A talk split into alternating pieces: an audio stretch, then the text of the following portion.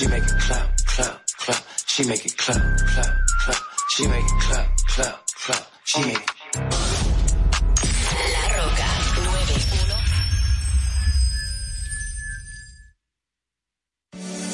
En Banreservas hemos apoyado por 80 años la voluntad del talento dominicano, identificándonos con sus más importantes iniciativas, que quienes nos representan siempre puedan mostrar lo mejor de nosotros.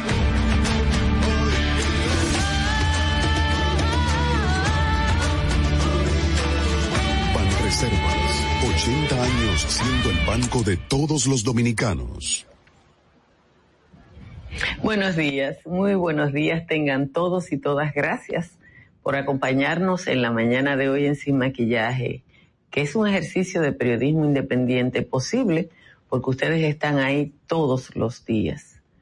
Miren, yo no sé para qué sirve un carnet del DNI, ni me interesa saberlo. Si usted no trabaja en el DNI, ¿para qué le sirve un carnet? Pero sí me gustaría saber para qué sirven 8 mil carnets del DNI en manos de 8 mil personas que no tienen nada que ver con el DNI.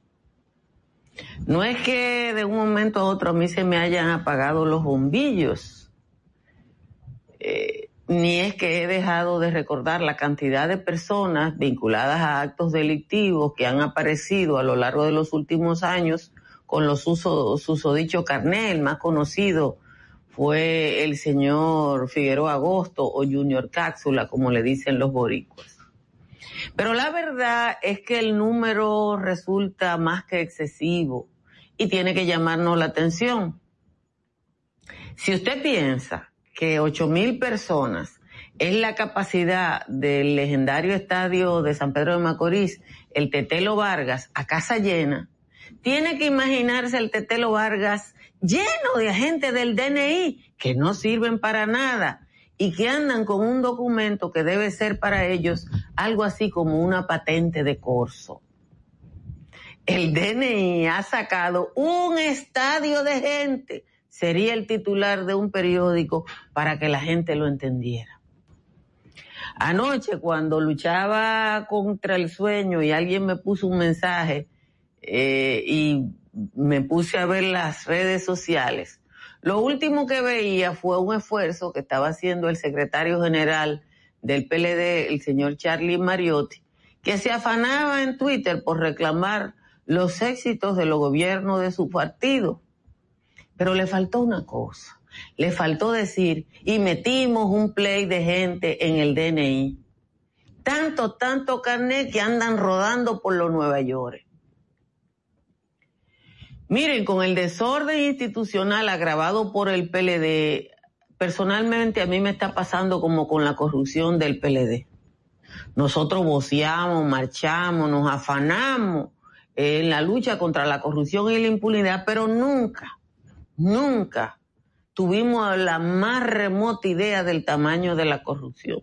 Si usted piensa que solo los los cuatro casos que están en investigación ahora rondan los 40 mil millones de pesos y que dijo Miriam Germán que hay más de 500, ¿de qué tamaño es el número eh, que estamos hablando de los robos producto de la corrupción y la impunidad? Yo no creo que antes de llegar el PLD al poder este país fuera un valle de rosa, porque ustedes y yo sabemos que no lo era. Tuvimos los 12 años de Balaguer, los dos gobiernos del PRD, volvió Balaguer. Pero la verdad es, señores, que llevaron el asunto tan lejos, sobre todo por su creencia de que nunca se iban a bajar del palo, que darle un poquito de orden a este país y volver al mínimo que alguna vez en algún momento existió va a ser un esfuerzo de titanes. Muchísimas gracias a todos y a todas por estar aquí. Eh, un día que va a ser caluroso y de hecho ya Santo Domingo a esta hora está en 24 grados Celsius. La mayoría de las cabeceras de provincia están entre 23 y 24. Montecristi está en 26. Vanilla, Romani, Güey, Tomayor, Nagua y Puerto Plata están en 25. En los valles altos Constanza y Calimete están en 16, San José de las Matiló, Cacao en 17, Calimetico, Hondo Valle, San José de Ocoa y Jánico están en 18 y el Cercado está en 19. Vamos con el resumen de las principales informaciones de la jornada de hoy. La Superintendencia de Bancos inició un proceso de identificación de, usuarios con cuentas o certificados en entidades en proceso de, de liquidación o disolución para devolverle sus ahorros. En una primera etapa, etapa, el organismo busca retornar 97 millones de pesos a ahorristas de 22 entidades disueltas. Algunas de esas sociedades cesaron sus operaciones hace más de 20 años, razón por la cual la Superintendencia de Banco está habilitando herramientas extraordinarias para contactar a los beneficiarios. Si usted o algún miembro de su familia fueron de lo que perdieron esos chelitos desde finales del siglo pasado, averigüe. La lista de las entidades está en los periódicos. El Departamento Nacional de Investigaciones aclaró ayer que el carnet que portaba una persona detenida en la ciudad de Nueva York perteneciente a esa institución no fue emitido en la presente administración. El carnet que portaba el señor Morillo Morillo, detenido en el Bronx el pasado 11 de junio en un caso de narcotráfico, fue emitido en la gestión 2016-2020. Desde que las presentes autoridades asumieron el gobierno, el Departamento Nacional de Investigaciones ha desvinculado y retirado el carnet a unas ocho mil personas. El grupo de trabajo designado eh, por el Poder Ejecutivo para la transformación y profesionalización de la Policía Nacional presentó un informe preliminar en donde señala parte de las medidas acordadas para lograr la reforma policial. Entre otras cosas, cita la revisión de los denominados especialismos, la creación de una comisión de seguimiento para los procesos disciplinarios, la realización de una auditoría interna al cuerpo, fueron los puntos principales señalados en el informe. La auditoría que fue solicitada a la Cámara de Cuentas ya está en curso. En su análisis sobre los recursos humanos de la institución, la comisión señala que hay un personal motivado, pero también lo hay uno escéptico y resentido por causa de una mala aplicación de ausencia o ausencia de aplicación de normas institucionales. El personal es un recurso insuficiente que no recibe la capacitación permanente y continua. Los analistas encontraron atraso en ascenso en 9.795 agentes que tienen 12 años o más en el mismo rango. Del salario se destaca el hecho de que desde raso hasta teniente coronel, que tiene un sueldo que oscila entre los 14 mil y 32 mil 343 pesos, no alcanza para la canasta básica. La Junta Central Electoral presentará a los partidos políticos una propuesta de modificación tanto de la ley electoral como la ley de partidos, a fin de que sea discutida y conocida previo a un envío al Congreso Nacional. Ambas leyes aunque son de reciente promulgación, fueron deformadas por múltiples enmiendas de las altas cortes tras comprobarse, incongruencias constitucionales y administrativas. La defensa de Argenis Contreras, el principal acusado del asesinato del abogado y catedrático universitario Junior Ramírez, depositará una querella contra la fiscal del distrito Rosalba Ramos en la Procuraduría de la Corte de Apelación de la capital. La defensa indica que se ofrecerán informaciones sobre el ocultamiento de pruebas del que responsabilizan a la fiscal en el caso ONSA. Recuérdense que el caso fue iniciado por la fiscal de la pro, del municipio de Santo Domingo, la fiscal Olga Dinaya Berías. El nuevo primer ministro de Haití, Ariel Henry, anunció ayer la composición de su gabinete, en el que mantiene varias figuras del anterior ejecutivo, entre ellas Claude Joseph, el saliente primer ministro que será el canciller. El propio Henry, nombrado en el cargo el pasado 5 de julio, dos días antes del asesinato del presidente Jovenel Moïse, asumirá también la cartera de Asuntos Sociales y de Trabajo que ya dirigió durante la gestión del presidente Michel Martelly. Pedro Castillo fue proclamado ayer presidente electo de Perú mes y medio después de los comicios, que ganó a la derechista Keiko Fujimori, quien retrasó su nombramiento con más de un millar de impugnaciones eh, en las que denunció sin pruebas un supuesto fraude. Después de declarar infundados los últimos recursos legales presentados por Fujimori, el Jurado Nacional de Elecciones refrendó los resultados de la votación, donde Castillo obtuvo 44.263 votos de ventaja sobre Fujimori. Y esto sí que es importante. El ministro de Justicia de Estados Unidos, Merrick Garland, prohibió a su equipo utilizar órdenes judiciales o citaciones judiciales para obligar a los periodistas a revelar su fuente luego de que se revelaran esfuerzos de esa naturaleza de la pasada administración del expresidente Donald Trump. El Departamento de Justicia ya no utilizará el proceso legal obligatorio para obtener datos sobre miembros de los medios de comunicación relacionados con sus actividades de recopilación de información. Eso era parte del acta patriótica que se inició en el periodo de Bush y que ustedes saben que Trump llevó hasta las últimas consecuencias. Miren, uno, uno no puede eh, decir que este país institucionalmente alguna vez fue fuerte, eh, porque no lo ha sido. Después de la ocupación americana del 16, el ejército interventor dejó una normativa que se convirtieron en leyes, de ahí salió la policía, de ahí salió el ejército, de ahí salió el tribunal de tierra y muchísimas cosas que le dieron cierto orden a la República Dominicana. Muchas de las órdenes del ejército de ocupación después se convirtieron en leyes y eso fue el fundamento que utilizó Trujillo. Pero yo creo, y yo no sé si yo soy extremista, que el desorden creado por el PL dentro de esa mínima institucionalidad eh, no tiene eh, no tiene ejemplo.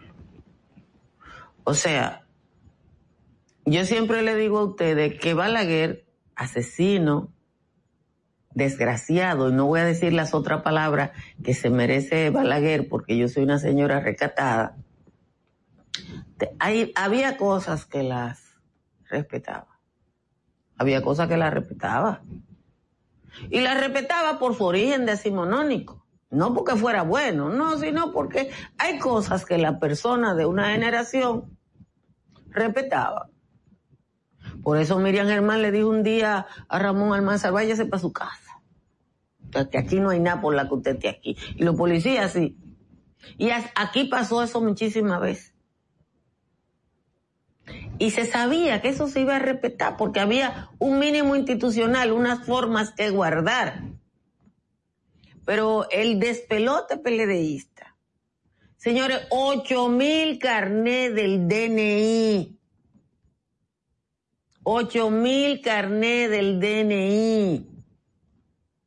Ocho mil carnet. Díganme para qué es, el estadio Tetelo Vargas. Yo cuando vi el ocho mil dije, déjame buscar a dónde caben ocho mil personas. Es el estadio Tetelo Vargas lleno de gente. ¿Para qué sirven ocho mil carnet del DNI? ¿Para qué lo usaba Figueroa Agosto? ¿Para qué lo usaba el de Arturo del Tiempo? Yo de verdad que se lo digo a ustedes. Yo se lo digo, o sea, eh, uno, uno salió a la calle a vocear contra la corrupción y la impunidad y la recuperación de los robados y la que sé yo qué, pero no, no, no, no, no, no nadie sabía el tamaño del de pelote. Nadie sabía el tamaño del de pelote, porque no eran chivatos esos ocho mil. Esos ocho mil tenían un carnet y hacían como algunos contratos que daba el Congreso Dominicano, que le daban unos contratos algunos camajanes que salían por ahí por el mundo. Tengo un contrato, tengo un contrato del Estado Dominicano. Y eso servía como patente de corso 8 mil, un play de gente. Buenos días, Vidal Gómez. Un play de gente había en el DNI y sabrá Dios qué más va a pasar. Porque va a seguir saliendo cosas. Señores, para su construcción utilicen los servicios de estructuras Morrison, que le hacen los cálculos para saber las cantidades y las calidades de los materiales que usted va a necesitar para cualquier obra. Si lo llaman de un lugar tan lejos como Oman, por allá, un Emirato Árabe lejísimo, llámelo usted desde República Dominicana. Y si su techo tiene filtración, llame a un IMPER, que tiene la solución en el 809-989-0904 y economicen su factura eléctrica como hago yo, que instale paneles solares de Trish Energy y me río con la muela de atrás. Estoy aquí con mi aire acondicionado desde las 2 y 49 de la mañana porque sé que la factura va a ser chiquita. Si se va para la Florida, llame a, Tri, a Tamara Pichardo. Tamara Pichardo, que está en el 305-244-1584, le ayuda a que su compra, venta o alquiler en el estado del sol sea el mejor. Y si emigra hacia Punta Cana, llame a Riz Guzmán al 809-449-0469. Ella tiene los contactos para identificar lo que usted necesita en ese país de privilegio que es Punta Cana. Déjenme leerle la décima del señor Juan Tomás, que la tengo por aquí. Aquí está, donde que tengo la décima, aquí está. Entonces dice el señor Juan Tomás, dicen que un Yedel Idosa pasó, pasó a ser la pieza clave en el ataque a Manllave, Yognel Mois y su esposa. Como se plantea la cosa, fue un avión de Gonzalo en que vinieron los malos de la selva colombiana a ultimar una mañana ese man porque olía escual a solamente 10 días de ese vil asesinato de Colombia viene el dato de que el penco algo sabía. No es que él participaría de esto, no se trata el tema, es mala suerte o enema que también esté sonando en eso y le suman chofuneto que amuchigan sus problemas. No fue un avión de Gonzalo que viajó a la estratosfera, a la que Branson subiera desde un aeropuerto galo. A donde este peje palo pone al servicio su avión es ande ande la corrupción y otros hechos delictivos hacen que el GIE de vivo despliegue su plan de acción. No quiero culpar al penco de los problemas de Haití, pero con este Wii, ¿quién defiende a este sopenco? Ahora es parte de un elenco de los Estados Unidos han generado tal ruido por lo del crimen de Estado que quedarán mal parados el Marchena y el ungido. Esa es la décima de hoy del señor Juan Tomás. Muchísimas gracias a Juan Tomás por el aporte eh, de cada día. Eh, yo con lo de el, DNI, la verdad es que eh, hay que rasgarse las vestiduras. Miren, eh, a las personas, hay mucha gente que se le olvidó que perdió algunos millones de pesos en otras pequeñas sumas. Hay mucho de ese dinero que está devaluado, en, que ha sido devaluado en el tiempo, porque el que, el que perdió 200 mil pesos hace 20 años en una financiera y se lo están ofreciendo ahora, Obviamente que no son los mismos 200 mil pesos. Pero sí es importante que la superintendencia de bancos esté haciendo eso porque institucionalmente el dejar hacer que caracterizó los últimos años de la vida dominicana fue parte del desorden, del mismo gran desorden que son los 8 mil carnet del DNI. Yo he visto a mucha gente que me ha escrito a propósito del aumento salarial en dos órdenes. Uno, lamentando, y igual que yo lamento que no estén los otros salarios mínimos que ustedes saben que se conocen aparte. Hay gente que no lo sabe. Hay gente que no sabe que los, que los salarios mínimos especializados se discuten en reuniones especializadas y uno tiene que decirse. O hay gente que te dice, bueno, eso ya se lo comió la, la, la inflación, entonces yo al que me dice eso ya se lo comió la inflación, le he dicho, bueno, pero podemos dejarlo sin efecto, ¿verdad? Si eso no sirve para nada, vamos a dejarlo sin efecto y ya, y somos felices todos. Y pongo esa posición que parece extremista, porque ¿qué es lo que pasaba aquí con los aumentos salariales en los últimos 16 años? Lo que pasó con los gobiernos del PLD en el comité de salario, y ustedes lo pueden buscar porque el tío Google está ahí. Aunque alguien me dijo que Google era hembra, que era la tía Google que había que decir. Lo que usted puede buscar es que el gobierno, el comité de salario de tripartito, el gobierno hacía así, decía, yo voy a, no voy a participar para que lleguen a un acuerdo, y ese acuerdo no ocurría nunca y, y, se desgastaba. Y después de dos años, tres años, Pedro Brache riéndose de un sector sindical poco representativo, aumentaban un 12%. ¿Por qué? Porque hay en muchas cosas en que si el Estado no interviene no va a pasar nada. Porque esa es la función del Estado en una sociedad. Es esa es la función, presionar a lo que... ¿Qué es lo que tenemos que hacer los periodistas o las periodistas o como ustedes le quieran decir en, eh, eh, en función de la sociedad? Eso me lo dijeron a mí en la escuela de periodismo, que mis hijos dicen que yo iba cuando el arcoíris era blanco y negro. Los profesionales y las profesionales de la comunicación, que se llaman periodistas, tenemos que ser voz de quienes no la tienen porque hay millones de personas que no tienen un aparatico de ese que yo tengo ahí, que se llama micrófono, para vocear lo que yo puedo vocear. Es así. Ayer me escribía una señora que debe ser PLD, pero yo tengo que respetarla. Y me decía que yo estoy perdiendo mi imparcialidad. Y yo le dije, no, yo no soy imparcial. Yo no soy, yo soy absolutamente parcial. Yo tengo que ser objetiva porque a mí no sé, yo no puedo argumentar sin un dato concreto, pero yo no soy imparcial. Porque entre la AFP que se cogen los cuartos de todo el mundo y los usuarios que meten su cuarto en la AFP, yo estoy del otro lado, yo no soy imparcial entre la ARS que le niegan servicio a gente común y la gente común que no lo recibe, yo estoy del lado de la gente común. Yo no soy imparcial, yo soy absolutamente parcial. A mí nadie me chantajea con la imparcialidad porque ya yo estoy vieja.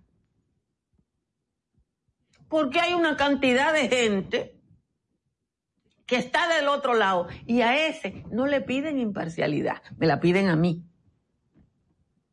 Pues no, yo no, a mí, a mí me pueden decir lo que le parezca, que yo no soy imparcial. Yo ahora objetiva sí soy porque yo no me invento la cosa.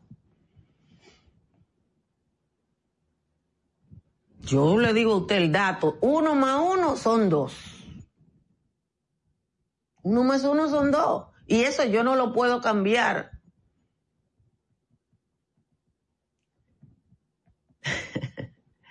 Miren, eh, yo no dejo, yo tengo puntos de agenda. Y solo puedo hablar de lo concreto. Para mí, lo único que se, se ha robado es lo que los fiscales han puesto en los casos que están en justicia. Para mí eso es lo único que se han robado. Mañana, cuando aparezca un expediente de autoridad portuaria, de donde ustedes quieran, y digo autoridad portuaria porque hay una auditoría,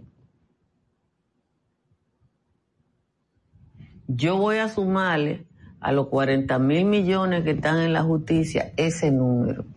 Pero yo no me voy a inventar números que, y vuelvo a lo mismo, yo lo que soy es periodista. Las personas que están escribiéndome nombre de bancos, yo les sugiero, tanto en la página de la Superintendencia de Bancos, como en la página de todos los periódicos está la lista de las instituciones financieras liquidadas a las que le van a devolver su dinero. Yo ahora, si ustedes quieren, podemos llamar a la superintendencia de bancos para hablar con la señora, señorita que hablamos la otra vez de pro usuario, para que ella les explique en un patio eh, cuáles son las instituciones, porque uno no lo puede estar diciendo, sí, este, no, no, no, hay una lista, ustedes entran, el periódico El Día lo tiene, el listín diario lo tiene, y creo que todos los periódicos tienen la lista de todas las instituciones, y ahí usted se busca. El que quiere la décima, entre al Facebook de Juan de los Palotes, que ahí está la décima de cada día. Juan de los Palotes en Facebook escribe su décima y la pone ahí. Señores, muchísimas gracias a todos y a todas por estar aquí. Compartan esta transmisión para que le llegue a más gente. Inviten a sus amigos para que se suscriban a este canal de YouTube para que lleguemos a nuestra meta. Vamos ahora a juntarnos con los jóvenes en Sin Maquillaje y Sin Cuento. Sabemos que estás cansado.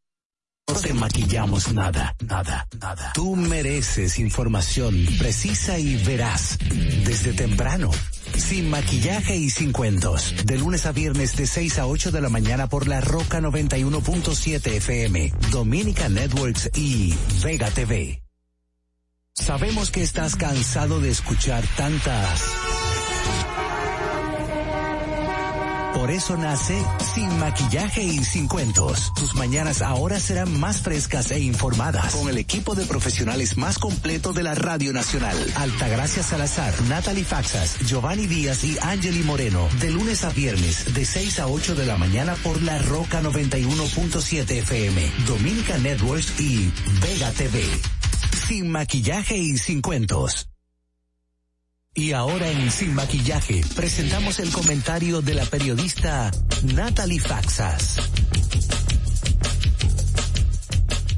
Buenos días amigos, gracias por continuar esta mañana con nosotros aquí en la 91.7 La Roca a quienes nos escuchan y ven a través de las redes de Altagracia Salazar, a través de YouTube, Altagraciasa. Y también recuerden que pueden seguir nuestros comentarios y opiniones en nuestras cuentas de redes sociales sin maquillajes y sin cuentos. A través de Vega TV también estamos y Dominican Networks. De verdad, muchísimas gracias por continuar esta mañanita con nosotros. Miren, ayer eh, el ministro de Economía Planificación y Desarrollo informó que las condiciones para el aumento salarial al sector público no estaban dadas hasta que llegara una reforma fiscal.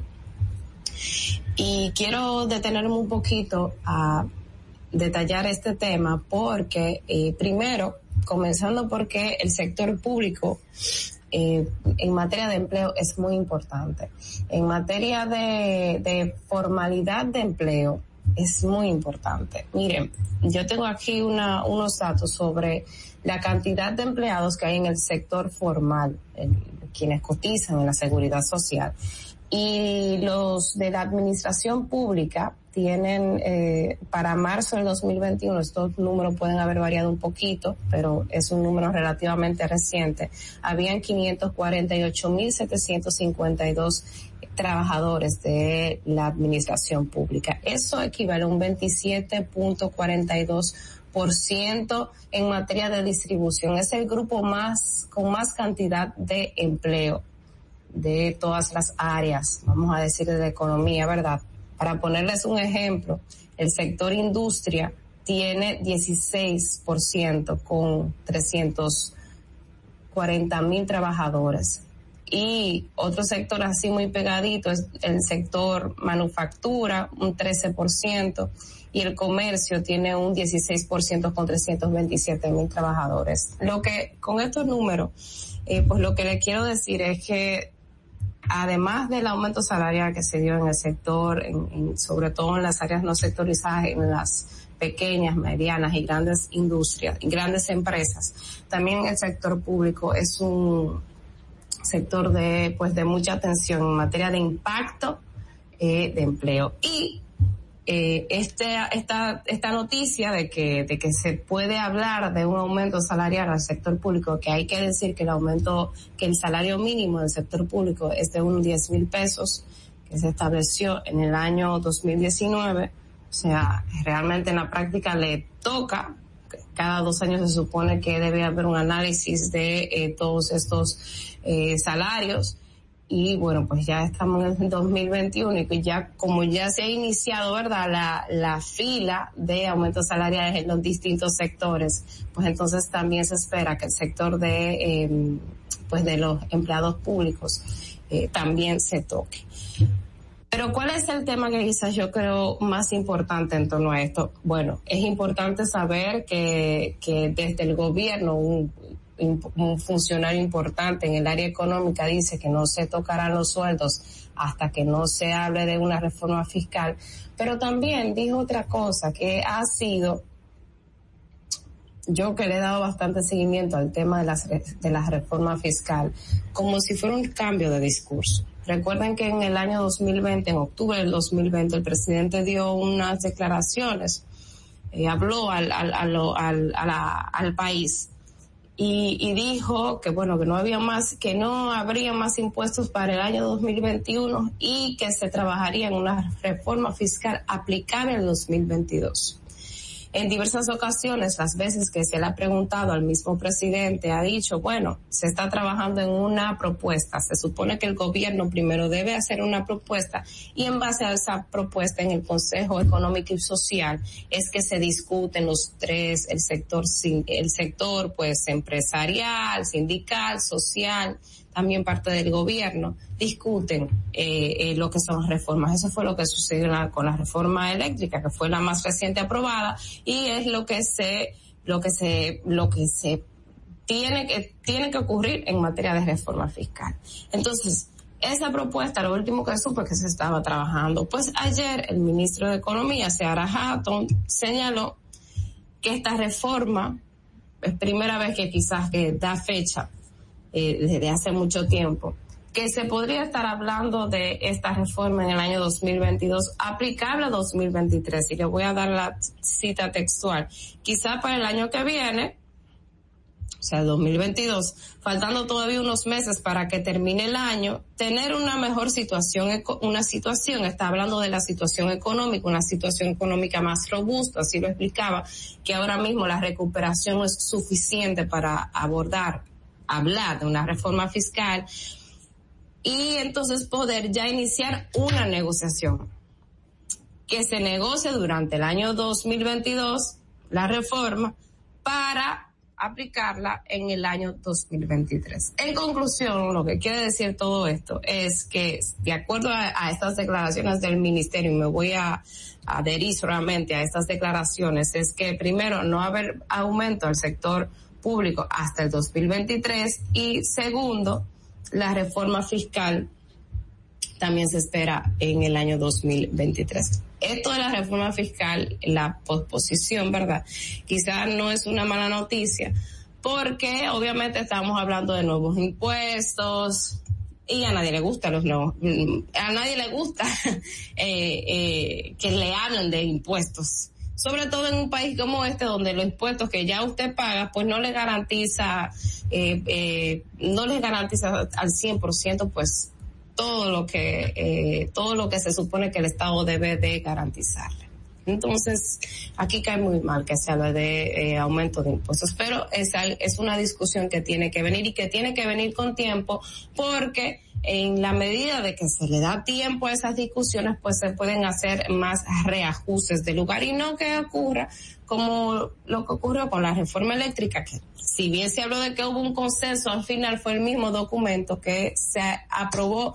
Ahora, eh, que se aprobó, el último documento que se aprobó fue el mismo que se había aprobado, bueno, que se había discutido hace unos años sin ningún tipo de cambio. Entonces uno lo que espera, bueno, de hecho, en la reforma fiscal no hay ni siquiera una propuesta sobre la base de qué discutir. O sea, que se supone que el trabajo para el gobierno y para los sectores que están sujetos a discutir esta reforma fiscal es un, eh, pues, es un trabajo arduo que le espera. Comenzando porque no hay una propuesta formal todavía.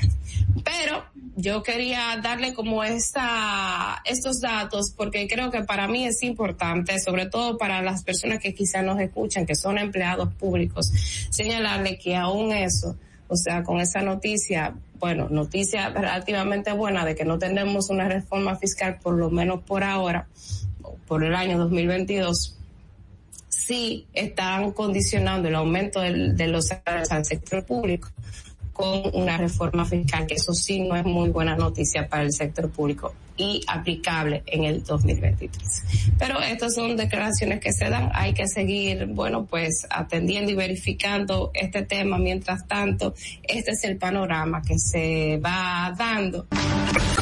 Síguenos en Instagram, arroba sin maquillaje y sin cuentos.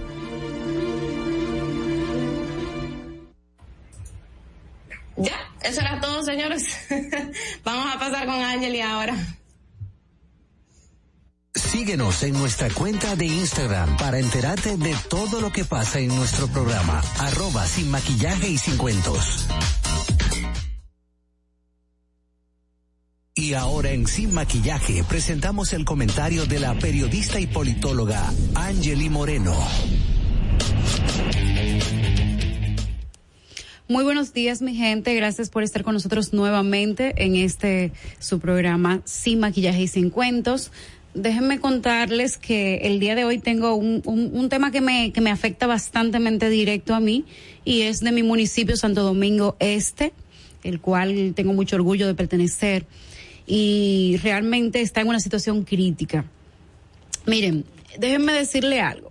Yo fui la persona que llevó la comunicación del, del, alcalde que tenemos hoy en Santo Domingo Este, Manuel Jiménez, por 17 meses junto a un equipo de unas tres personas que realmente eh, hicimos un trabajo por más de 17 meses para colaborar con que el proyecto de Santo Domingo Este saliera del cañero, que era un alcalde que no puedo ni describirlo aquí porque me tomaría mucho tiempo, pero eh, teníamos fe en que Manuel Jiménez iba a hacer un excelente trabajo en Santo Domingo Este, pero no hemos visto todavía la luz al final del túnel. Eh, yo posteé hace eh, cinco días en mi, en mi cuenta de, Twitter eh, el último eh, el último video que yo hice que una amiga también eh, me mandó en Santo Domingo Este en la calle 2030 del ensanche Osama. El ensanche Osama es un sector privilegiado de Santo Domingo Este. Es como usted decir Piantini, quizás aquí en, en, el Distrito Nacional. Pues en Santo Domingo Este, señores, hay un tema con la basura horrible. Usted va en su carro con todos los vídeos arriba y el aire puesto a toa y el mal olor entra a su vehículo. A ese estado están las calles de Santo Domingo Este. Usted tiene que vivir ahí para usted entenderlo para usted saber qué es lo que está pasando en Santo Domingo Este. De hecho, le digo que me afecta muy directo porque en este proceso de sacar al cañero de la, de la alcaldía de Santo Domingo Este, como cualquier persona que ve un cambio, eh, yo pedí a mis familiares que votaran por, por Manuel Jiménez para que sacáramos a, a, al cañero. Y mi mamá me dice todos los días, tú me dijiste que ese sería mejor. Todos los días me lo dice. Tengo 15 días sin recibir el camión de la basura. Y esas son las quejas que yo recibo de mi mamá, por ejemplo. Imagínense ustedes de los otros municipios que viven quizás en sectores menos privilegiados. Miren, Manuel se ha dedicado durante todo este tiempo que está en la alcaldía a hacer notas de prensa donde se solucionan los problemas que tiene el municipio, pero el municipio sigue padeciéndolos. Por ejemplo, nosotros en Santo Domingo Este votamos por Manuel Jiménez con el objetivo, por ejemplo, de que este nos diga cómo encontró la alcaldía qué dejó el cañero, qué hizo, dónde estaban los fondos, por qué se manejaba tan mal el municipio, donde Manuel nos contestara. ¿Qué pasó con esta gestión? ¿Por qué, aunque cambiaron la gestión, el problema de la basura sigue igual? Y otra pregunta también que nosotros queremos que él nos conteste es, ¿qué va a pasar con las instalaciones del Parque del Este, donde ustedes saben que infringiendo la ley 176-07 y la ley 6400, eh, el, señor Danilo Medina levantó ahí una terminal de autobuses a menos de, men, de 20 metros de un parque nacional como los Tres Ojos. Esto es lo que nosotros demandábamos, una ciudad limpia, una ciudad creativa, como dice el eslogan de, Manuel Jiménez, y eso no es lo que hemos obtenido. ¿Por qué Manuel Jiménez no pide una, no, pide una auditoría de la gestión del cañero? ¿Por qué él no entrega a las autoridades lo que encontró? ¿Por qué no informa a la sociedad lo que encontró? Uno de los títulos de esas notas de prensa dice que el Ayuntamiento de Santo Domingo Este va a someter a la empresa recaudadora de los arbitrios porque esta empresa suplantaba eh, funciones y entre otras cosas. Pero hágalo y punto. saque la información para que la, sociedad entienda de por qué usted está en el hoyo que está y no sale. ¿Mm? Entonces, ¿qué pasa en Santo Domingo Este? ¿Qué es lo que está pasando, señores? Eh, eh, Santo Domingo Este fue declarado en, en, en, emergencia, en estado de emergencia, en abril del 2020 por el tema de la basura y ya hoy estamos en junio del 2021, en julio, y no ha pasado el tema de la basura. Tenemos más de un año después de que cambió el gobierno, que el tema de la basura está peor que la gestión pasada, que ya era malísima. Pero hay que vivir en Santo Domingo Este para no entender eso. Hay que estar en Santo Domingo Este, hay que recorrer la calle de Santo Domingo Este. Señores, hay tapones en Santo Domingo Este que se dan porque la mitad de un basurero está en la mitad de la calle y la otra en la acera. Y usted tiene que permanecer todo este tiempo ahí. Entonces, ante esta incapacidad que ha tenido Manuel Jiménez de manejar el, el municipio de Santo Domingo Este en favor de la salud, porque es un tema de salud ya, nosotros de verdad pedimos que el gobierno central vuelva a intervenir el ayuntamiento de Santo Domingo Este y la ciudad, el municipio más grande del país, que tenía, tiene un millón doscientos treinta mil habitantes, solamente Santo Domingo Este. Así que pedimos la intervención del gobierno central, como mismo lo hizo en abril del 2020, para que intervenga las calles de Santo Domingo Este por un tema de salud porque no se aguanta la basura ante la incapacidad de gestión del actual alcalde Manuel Jiménez. No te pierdas ni un momento de lo que pasa en nuestro programa. Nos puedes ver en vivo a través del canal de YouTube de Alta Gracias Salazar. Suscríbete, dale like y comenta sin maquillaje. Sin maquillaje presenta el comentario de Giovanni Díaz.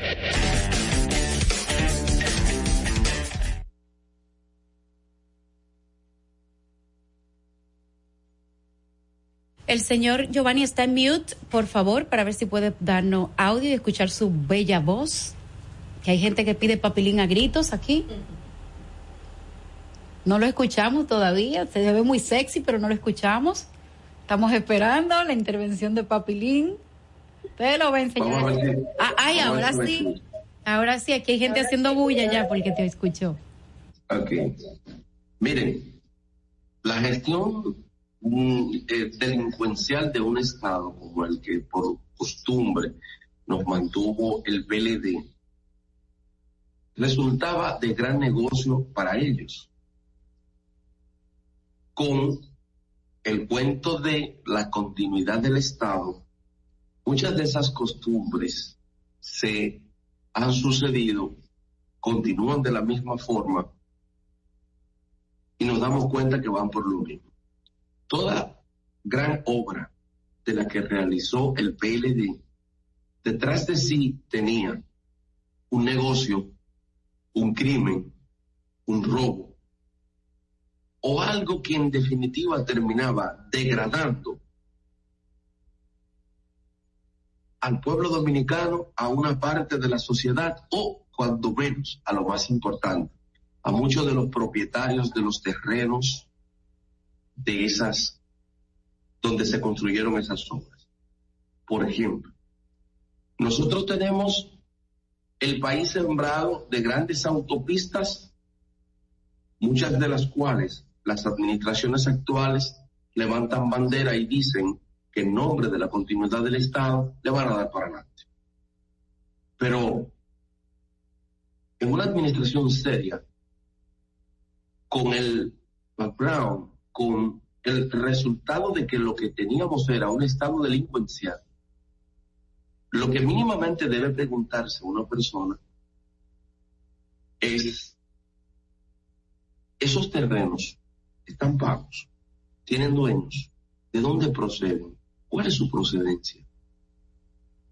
Porque resulta que hemos continuado un estado de cosas violador de la ley, y delincuencial. Es decir, tenemos un Estado violador de la ley, un Estado que viola sus propias normas y que a su vez es un Estado que durante mucho tiempo ha estado explotando a su propia población,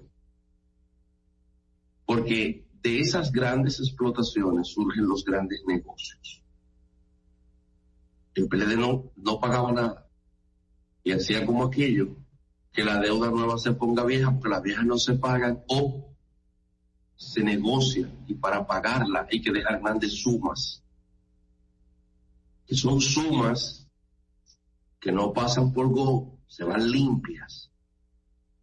Entonces nosotros hemos visto una carrera desenfrenada. Por ejemplo, eh, las obras, hoy veíamos que se va a continuar el metro, el teleférico, todo este tipo de cosas que se está haciendo, pero no ha habido una auditoría de eso. No hay una auditoría de eso para determinar sobre la base de qué, cómo, calidad, pago. Si el Estado, señores, el Tribunal Superior Administrativo está lleno de demanda al Estado para que pague el justo precio por tierras que el Estado declaró de utilidad pública y no ha pagado, no ha saldado. Un crimen cualquier más, porque el despojo de la propiedad de una familia, no importa la que sea, es un crimen.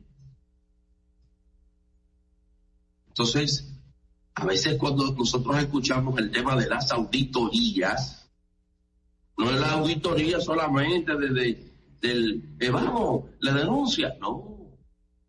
Hay otras cosas que son interesantes también saberlas.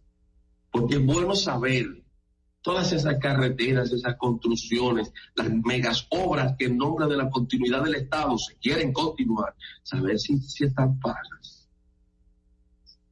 Saber si existen dueños de eso. Ay, Giovanni, que aquí lo han invadido todo. No, déjese de eso. Déjese de eso que por eso estamos hablando de auditoría. Si fue invadido, una auditoría lo determina, pero si tenía dueño, otra auditoría tiene que determinarlo. Porque es el Estado contra una persona. Y lo que hoy vemos como algo baladí, mañana cuando pueda recaer sobre la propiedad de uno de nosotros, entonces nos daremos cuenta que no, que ahí empieza todo un carvario para poder cobrarle al Estado, todo un ciclo de extorsión, de chantaje, de engaños, de mentiras, de opresiones, de un Estado que se roba lo que no es de él. Y uno lo dice por el Estado, para no señalizar las autoridades. Pero continuidad del Estado, ¿de qué? De lo que dejó el PLD, ¿cómo? ¿Cómo hacer continuidad del Estado de lo que dejó el PLD si no caer en un robo, si no caer en el chantaje, si no caer en extorsión, si no caer en, una expropiación indebida, por tanto no se ha pagado el justo y precio o el justo valor del terreno X sobre el que se construye eso? Ya ustedes investigaron eso. Porque nosotros vemos un deseo desenfrenado por tirar asfalto por todos los lados y terminar obras que en su génesis tenían el robo, que en su génesis tienen la sobrevaluación, que en su ser, en su planificación, en su proyección, tienen un delito. Continuaremos con lo mismo, porque eso no es cambio. Vamos con los compañeros. Nuestros programas y comentarios, entrevistas y segmentos están en nuestro podcast. Búscanos en tu podcast favorito, Apple Podcast, Spotify y en tu Alexa de Amazon, sin maquillaje y sin cuentos. Suscríbete a nuestro canal de YouTube, Sin Maquillaje y Sin Cuentos. Allí podrás ver los comentarios, entrevistas y segmentos de nuestro programa, Sin Maquillaje y Sin Cuentos. Suscríbete, dale like dale y comenta. comenta. comenta. Hola, juventud. Bueno, ok, ya tengo no se oye. Sí, ya sí. ¿Cómo estamos por allá? Eh, eh, eh, por aquí no hay basura. Usted no tiene basura. Bueno, señores, miren, eh, eh, yo, por favor. basurado. Ustedes, yo no sé si la palabra existe. Embasurados estamos nosotros. Uh, no, pero es que... Lo que en significa adentro, ¿verdad? Entonces, ustedes, son embasurados.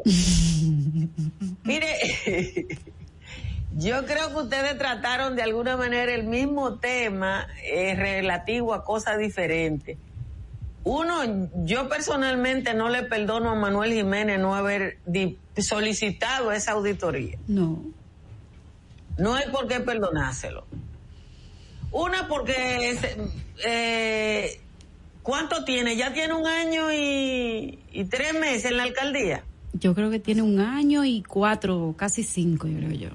Fue en abril. Abril, Sí. mayo, Entonces- junio y julio. Eh, entonces uno no tiene que perdonar. Yo le puedo perdonar. Y la otra cosa que es imperdonable para Manuel Jiménez. eh, yo entiendo que había corrupción, pero, pero no me lo dice un papel. No. Las notas de prensa. Él rompió los contratos con la compañía recolectora de basura, que uno sabe que era un tigueraje PLDista, pero él no tiene prueba para presentarla. Rompió con todas las empresas al mismo tiempo sin comprar los camiones. Él no sabía que los camiones de basura no están disponibles. Ese- Alguien no se lo dijo, no tenía un asesor. Y no solamente eso, Altagracia. Él dijo al principio de, de su gestión que solamente de arbitrios el ayuntamiento le llegaba del 100%, un 30% de la cantidad recolectada. Y que esta empresa, o quién sabe en el aire, pero no, no se sabe cómo era que se, se evaporaba, se llevaba el 70% de los arbitrios. ¿Por qué se ha aumentado la capacidad de recaudo? No ha aumentado la capacidad de respuesta para tener una sociedad más justa y No, creativa. no, no, no, no, no, no, porque eso no está necesariamente vinculado. Acuérdate, acuérdate que él no tiene, no tenía la infraestructura propia para garantizar la recogida de basura. Yo lo que creo es, eh, en el campo dicen que uno se arropa hasta donde le da la sábana, que él no sabía de qué tamaño era su sábana y eh, tomó decisiones equivocadas, que él tiene que reconocer que se equivocó Pero ese es, ese es otro que problema. no podía romper con toda la compañía al mismo Ese es tiempo. otro problema que tiene Manuel Jiménez, la incapacidad de, de, de ser humilde y aceptar las críticas que vienen de diferentes sectores sobre lo que sobre la gestión que está teniendo Santo Domingo Este. Bueno, lo que Ah, tenemos que reconocer, mira, hay uno- un, un grupo también que tiene que reconocer que se equivocó, que fue lo que votamos por él, y lo que estamos esperando para Estoy de el 24, acuerdo con porque esa es la democracia, ¿sabes?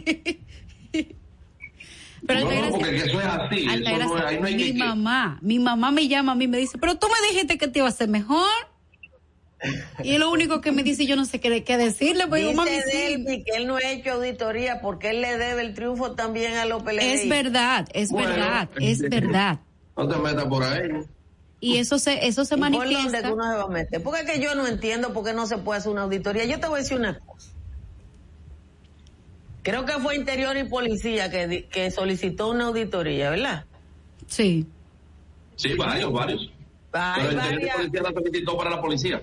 sí, hay, hay varias entidades que están solicitando auditoría. Uno sabe que la actual Cámara de Cuentas tiene Sus limitaciones. tiene sus limitaciones. Pero guarda la formalidad y pídela. Y después echarle la culpa a la Cámara de Cuentas por no hacerla. Exactamente. Yo, yo creo que la pidió.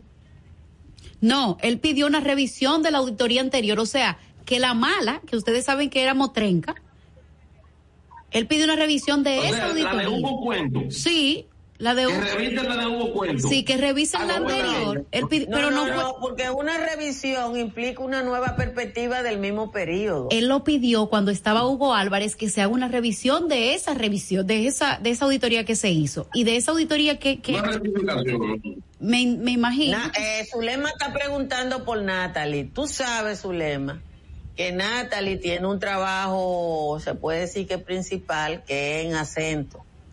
Entonces ella está de viaje, el otro día andaba para Cotuí, yo no sé por dónde anda ahora. Cada vez que ella ande de viaje, no va a estar aquí, eh, porque es así.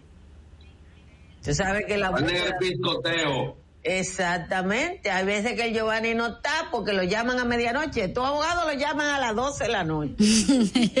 Ay, verdad que debe- debimos de sacar eso, ¿eh? Tenemos, ¿Eh? tenemos, no, es que yo, yo- tenemos jefe sui generis, pero tranquilo. no me calienten, eh, que después no me dejan salir. No, pero señores, el Estos tema de tipos que lo llaman a las 12 de la noche, pero los periodistas, las periodistas, eh, con frecuencia se no... Usted, la- yo no hago el patio los viernes porque normalmente me voy de viaje. Porque cuando yo consigo un picoteo lo llevo el viernes para poder viajar con tranquilidad. Claro. Miren, eh, Alta, yo me, pre- me pregunté porque en el día de, tengo dos días analizando unos casos, óyeme, y son unos miles de miles de millones de pesos que el Estado le debe a gente a la que le ha expropiado tierra. Sin embargo, yo veo, yo veo, de hecho, hay incluso hasta títulos, muchas cosas que hay que revisar. Sin embargo, yo veo un frenesí por darle continuidad del Estado a un sinnúmero de obras que son obras importantes, sí, pero que tú no puedes darle para adelante sin tú haber cumplido con el que es dueño de eso. O sea, aquí hay discusiones sobre obras, carreteras, vías y obras importantes, incluso hasta escuelas, en las que se construyó, se le dio para adelante, pero el dueño de esa tierra es el que menos le importa. Mira, yo estoy de acuerdo contigo, pero creo que ha juntado dos cosas. Una es, porque yo no sé, yo no sé de derecho, una es la necesaria continuidad en algunas obras que Sí. son fundamentales. Y otra es el pago de las obligaciones del Estado a las personas lesionadas por esas obras. El Estado está obligado a pagar todo el, el daño o la lesión que provoca. Y eso no implica la paralización de cosas que son fundamentales porque hay otras que yo creo que deben revisarlas. No, pero lo que tú tienes, lo que yo te digo es, no, no hay por qué revisarlo. Pero lo que sí tú tienes que verificar es cuando tú asumes, porque por eso es lo importante, de, de- antes de tú dar continuidad al Estado, saber sobre la base de qué se, se, se está fundamentando toda esta obra y toda esta discusión. Porque ahorita resultará que el Estado terminará, terminará anunciando, hicimos una o terminamos tal obra por el valor de tanto, y cuando tenga que pagar el inmueble, o sea, cuando tenga que pagar la tierra, cuando tenga que pagar el valor titular de ese bien, terminará siendo por otro. Y eso es un gran negocio. Al que si tú no lo transparentizas en las obras que tú le estás haciendo, entonces tú vas a continuar con el mismo estado delincuencial, la misma opacidad. No, Y pero yo creo que hay gente que quiere drenado. eh, eh, yo creo que hay gente que quiere la, la opacidad, Giovanni. Sí, Como no, Iván. Lorenzo. Mira, mira, eh, déjame decirte algo que ya lo hemos dicho en otra cosa. Hay gente que para poder robar tiene que tapar el robo los otros. Como Iván Lo- Lorenzo. lo- lo- ¿Es así? ¿Qué dijo Iván Lorenzo? Ah, pero dile a Altagracia que te cuente eso, de, lo de Iván Lorenzo. No, no, pero lo de Iván Lorenzo es, es, de, es para unos reyes. Yo lo tengo, no, no lo tengo por ahí. Debería Déjame si ponerlo, lo deberían ponerlo. Creo que lo tenemos en el chat.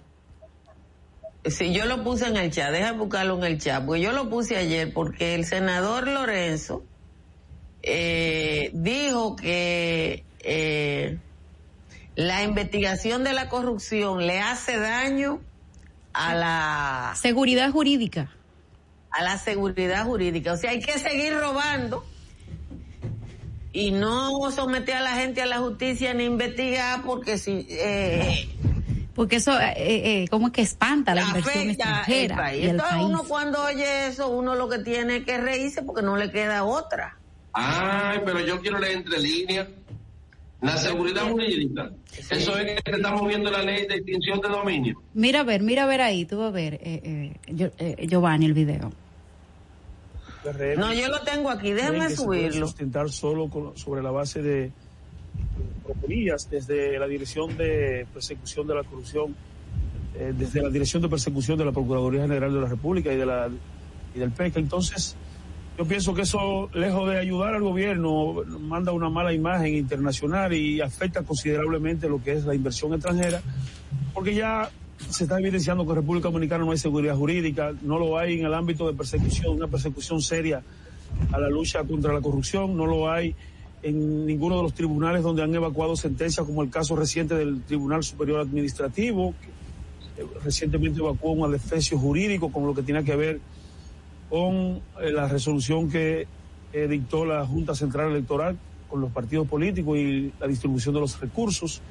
Entonces todo esto nos manda una muy mala señal en términos internacionales lo que tiene que ver con la seguridad jurídica. Y Ayer, eh, senador, disculpe que Eh, miren, No, no, no, no, no. no. eh, No, porque no hay un eh, miembro del dice Edward que digamos que el video es cortesía de Despierte RD. Yo- yo tengo una- Cuando uno ve eso, uno lo único que puede reírse. Mire, Altagracia. No hay un yo miembro tengo- del Comité Central de la Suprema Corte de Justicia y las instituciones son nuevas. Está bien. Sí. Mira, lo que yo le puedo decir a eso es que nosotros estamos transmitiendo en la 91.7 como emisora matriz, así como los canales de Altagracia Zaratara en YouTube y síganos en Instagram en Sin Maquillaje Sin Cuento. Vamos a nuestra primera pausa.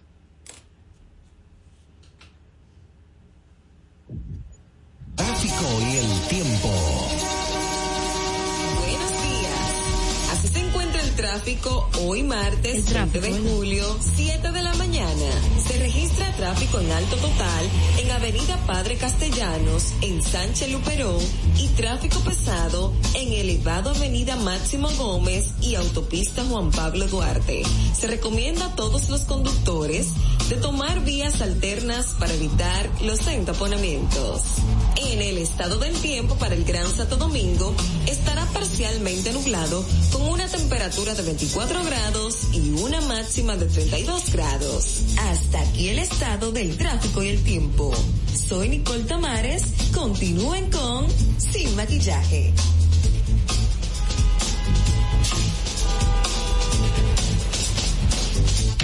No te muevas. En breve regresamos. Sin maquillaje. Ahí mismito donde estás. O tal vez aquí, recostado bajo una mata de coco. O en la arena tomando el sol. O dentro del agua, no muy al fondo. O simplemente caminando por la orilla. Ahí mismo, abre tu nueva cuenta móvil BH de León. 100% digital y sin costo. La creas en minutos con cero pesos desde Móvil Banking Personal. Ábrela donde quieras. Solo necesitas tu celular. Banco BH de León. Si deseas tener acceso a todo lo que pasa en República Dominicana, debes obtener Dominican Networks. Es el primer sistema de cable dominicano para los dominicanos en el exterior. Aquí podrás disfrutar de todos los canales de televisión de República Dominicana, noticias, deportes, música, farándula y entretenimiento 24/7. Solo debes descargar nuestra aplicación en Roku, Amazon y Apple TV. E inmediatamente vas a disfrutar de todo el contenido de República Dominicana. Dominican Networks. Tu primer hogar te llena el corazón. Los expertos hipotecarios de la Asociación Popular de Ahorros y Préstamos están listos para asesorarte a la hora de adquirir tu préstamo hipotecario. Y puedes decir, mi casa mía de mi propiedad. Tenemos tasas fijas desde 6.95% y con plazos hasta 20 años. Solicita tu préstamo hipotecario a través de la primera web hipotecaria del país. Accede a pa.com.do slash hipotecario. Ahí mismito donde estás. O sentado en esa yolita, o en esa que está en el medio, o en esta, o dentro, o en la isla, o simplemente aquí frente a la cámara. Ahí mismo, abre tu nueva cuenta móvil BH de León. 100% digital y sin costo. La creas en minutos con cero pesos desde móvil banking personal. Ábrela donde quieras. Solo necesitas tu celular. Banco BH de León. Llama ahora por teléfono, por WhatsApp. 1-829-947-9620 y desde Estados Unidos 1-862-320-0075. Sin maquillaje. Estamos de regreso. Bueno, señores, eh, continuamos con este su programa Sin Maquillaje ni Cuentos. Eh, llega el momento, señores, de comunicarnos con Harold en la ciudad de Nueva York, que va a estar colaborando siempre con nosotros con este segmento muy especial que ha preparado para ustedes. Así que adelante, Harold. Así es, chicos, feliz martes para todos allá en la República Dominicana. Harold Díaz desde la ciudad de Nueva York. En esta ocasión en Sin Maquillaje Sin Cuento, desde la Gran Manzana vamos a estar comenzando con Felipe Febres, que es el fundador y director de la Gran Parada Dominicana del Bronx, que este año sí va, lo tengo con nosotros para conversar todos los pormenores y llevarle a la comunidad y- e informarle lo que va a suceder y cómo se va a llevar esta gran parada del Bronx a todo lo largo y lo ancho de la Gran Concourse. Bienvenido Felipe Febles, ¿cómo está? Gracias, gracias, Harold Díaz, gracias, gracias Salazar y al programa Sin Maquillaje, gracias por eh, conectar con nosotros aquí en la Parada Dominicana Bronx. Así. Cuénteme Felipe, ya este año sí va la parada luego de que el año pasado no se celebró ninguna actividad en la ciudad de Nueva York por la pandemia. Se llevó algo eh, virtual, virtual y simbólico, pero ya este año sí va el domingo. Este domingo 25 la parada dominicana llega a su 32 aniversario, 32 años, llevando alegría, llevando eh, ese ese folclore dominicano aquí a la Gran Manzana. 25, ¿qué, ¿cuáles son las restricciones que la ciudad va a tener y que ustedes van a tener ese día? Porque todo, todo cambió y me imagino que debe tener todos los pormenores ya detalladitos. Pues no ha cambiado eh, no muchas cosas. Eh, es sencillo, simplemente las autoridades debido a este año, que estamos todavía con el COVID, ellos han eh, acortado la distancia de, de la 181, no han puesto a caminar de la 172 hasta la 167 eh, con la exigencia de que dentro van a haber a 200 personas, vamos a tener 10 vehículos, incluye carroza o grupos culturales que vamos a tener allí ah, y, y que tenemos que tener la precaución de usar la mascarilla dentro de la parada y fuera de la parada eh, regularmente. Ellos realmente no me han controlado de, la mascarilla fuera, en los tendales, la gente que está mirando la parada, sino adentro. Las pocas personas que estén ahí, que son las 200 personas, pues tienen que tener la mascarilla y tienen que tener los cuidados necesarios para que, eh, por la precaución. 32 años, Felipe, llevando esta gran parada dominicana. ¿Cómo ha sido el, crecimiento de la parada desde, aquel, eh, aquel año que usted y un grupo de personas decidieron tomar la Gran Concord para mostrar el folclore dominicano. ¿Cómo ha sido esa trayectoria hasta el día de hoy? Vamos a tener que quitar el 2020, porque es verdad, porque ese casi no se cuenta, pero este, a pesar de que, que son 200 personas que, que estaremos desfilando, eh, pocos vehículos, pero sí como que era la comunidad va a alzar la bandera tricolor. ¿Cómo ha sido este, este trayecto en estos 32 años?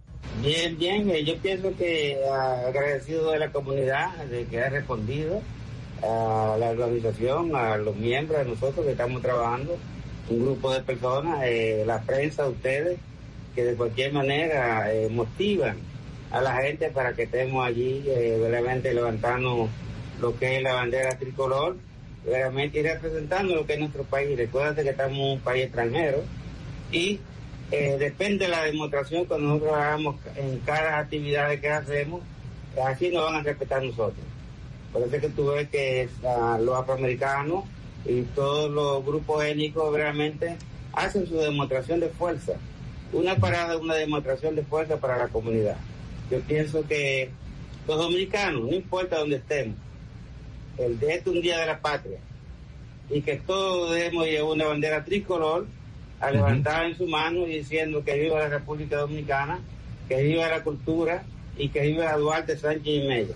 Así es, no, de verdad que sí, Felipe, para las personas que nos escuchan allá en la República Dominicana y quizás se preguntan, ok, una parada dominicana, no tengo conocimiento, la parada dominicana es como lo dice Felipe, es, es algo donde el pueblo, cada pueblo, aquí le hacen los puertorriqueños, eh, casi los mexicanos, los irlandeses, los italianos hacen su parada y es eh, resaltar la cultura de cada comunidad aquí. Y en la gran parada del Bronx se resalta esa comunidad trabajadora que, que está en el Bronx, en, Nueva York completo, pero en el Bronx, que, es la mayor cantidad de dominicanos ahora mismo que existe en la Gran Manzana, está en el Bronx y por eso las autoridades han, han dicho que sí está parada, con sus limitaciones, claro está y se le entiende, pero ellos saben que la comunidad dominicana se merece la parada este domingo 25. ¿Desde qué hora, Felipe, el domingo?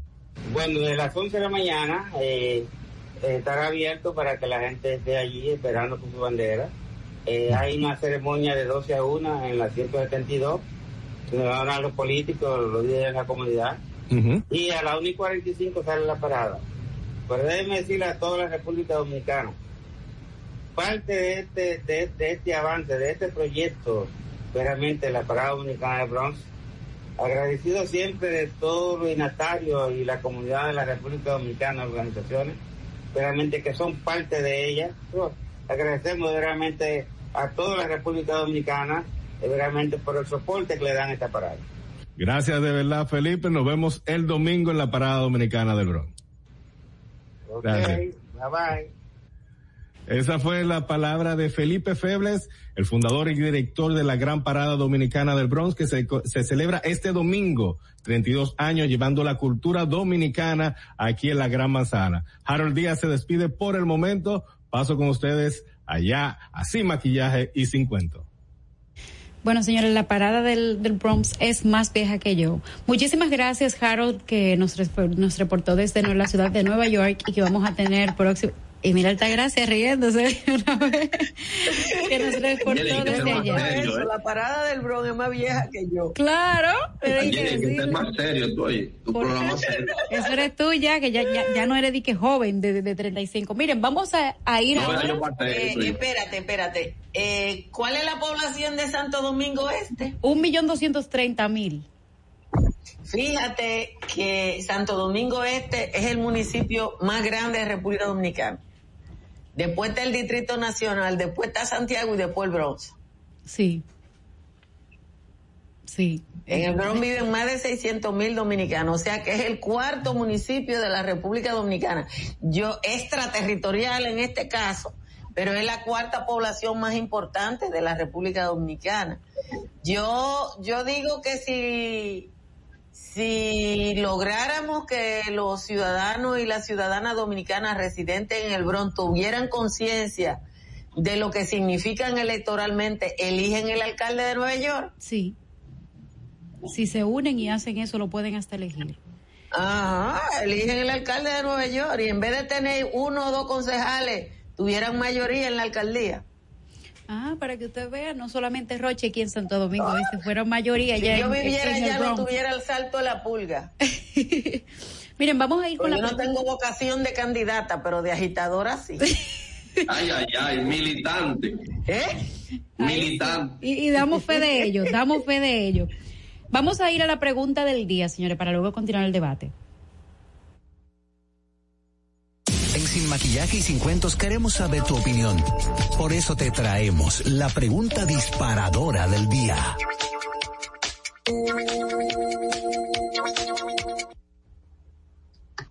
Madeline puso esta pregunta, yo creo que fue pasajada a la gente del chat de control. Dice que si Miguel Vargas es un líder. Ustedes saben que hace unos dos días Miguel Vargas comenzó, al igual que Guido y otros políticos de la República Dominicana, una serie de visitas a diferentes lugares de la República Dominicana con el fin de hablar, porque no, no. tienen supuestamente aspiraciones no, señores, ni nada. Espérense, pero déjenme explicarle. Un día después de que la Junta dijo que le va a dar una borona que él no Ay, creía que le iba a tener. Chelito. Yo pensaba que Altagracia iba a dejar mal tiempo para decir. Bueno, eso. Mire, Miguel estaba en su casa tranquilo y desde que la Junta dijo partido mayoritario, cogió ese bultico y dijo vamos a recorrer el país para justificar esos Oh, chelitos claro. porque no había forma.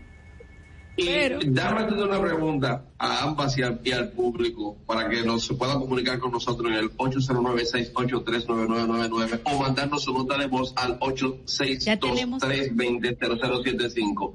¿Y qué va a hacer con todos esos cuartos si no empieza a gastarlo y a justificar temprano? Ya no hay tiempo para comprar motores, ni para comprar guagua, ni vehículos, ni nada de eso. Estos no son esos tiempos de corre-corre. Aquí no se puede, no se puede falsear compras. No, pero imagínate. Entonces yo pienso que la pregunta es si el líder es él o el sobrecito. Ay, Comuníquese con nosotros. ay. ¿Qué tú crees, Angel? No, tenemos una llamada aquí, vamos a ver qué piensan. Buenos días. Pero Miguel Vargas no es líder ni en su casa, va a ser líder de, de un partido, de un país. Muchas gracias por su intervención. Tenemos otra llamadita. Buenos días. Buenos días. Hay un delay. Las personas que nos están llamando tienen que primero escuchar lo que, eh, el auricular, porque hay un delay en la transmisión que hacemos nosotros aquí y la que ustedes escuchan en sus televisores o, su, o sus computadoras. Buenos días. Se cayó esa. Di- ¿Cómo decías, Giovanni?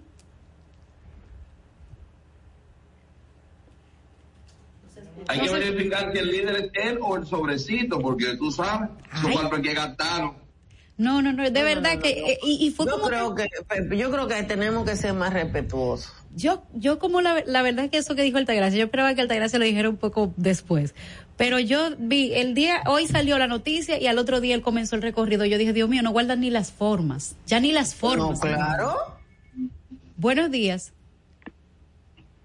Buenos días, sin maquillaje ni cuentos. Buenos Gracias, días. buenos días, esos tres jóvenes. Buenos días. Y, y- oye, tres jóvenes. Ah, sí, ah, ¿Qué pasó? No, ¿Qué pasó? no. ¿Te, te corriste con alta gracia? No, no, yo esa no- morena es joven. Yo no dije nada. Yo no, dije- No, esa morena es joven. Primero, yo pienso que ustedes deben arrancar la pregunta definiendo qué es un líder. Porque se, ustedes parten de la premisa que todo el mundo sabe lo que es un líder. No, en este pueblo vemos muchísimos ignorantes. Déjeme decirle, yo pienso que ese no es líder, ni en su casa. Pregúntale, Angelita, la carrera que ella tenido que dar atrás de ese tigre, por sinvergüenza. Y después de ahí vaya a preguntarle al pueblo, que ustedes saben que es un salteador. Un salteador, señores. Ya, ya vamos por la palabra salteador y empezamos por líder. A ver si tenemos otra llamadita ahí. O las notas de voz. Recuerden que ustedes pueden llamar a nuestros estudios a través del 809-683-9999 o enviarnos Conste notas de voz. Yo creo que en su casa él es un líder, eh, sin ninguna duda que es un líder en su casa. Miren, hay que entender la sociedad dominicana. Miguel Vargas es un hombre que tiene una casa de veraneo que trajo mata de palma de Marruecos en un avión para sembrarla en su villa en la romana. Entonces, en el ambiente social de la República Dominicana, una familia que traiga mata de palma grande de Marruecos porque son bonitas, ahí todo el mundo está contento. A que Giovanni no tiene, bueno, tú no tienes una villa, así que tú no vas a tener que... Señores, préndanle el micrófono a Giovanni. ¿De ¿Qué qué? es esto, Dios mío? Yo lo único que tengo son las notas de WhatsApp que nos van a tirar ahora. Vamos a ver. Buenos días. La verdad es que este país tiene que respetarse. Miguel Vargas no es líder ni en su casa. Miguel Vargas no es líder ni en su casa, creo que ni en su casa, o bueno, o tal vez de la gente que él tenía en Cancillería nombrado. Oiga, que no es líder ni en su casa. Entonces, Bueno, ahí está el partido mayoritario. Ese es el líder de masa de un partido mayoritario y la gente se expresa.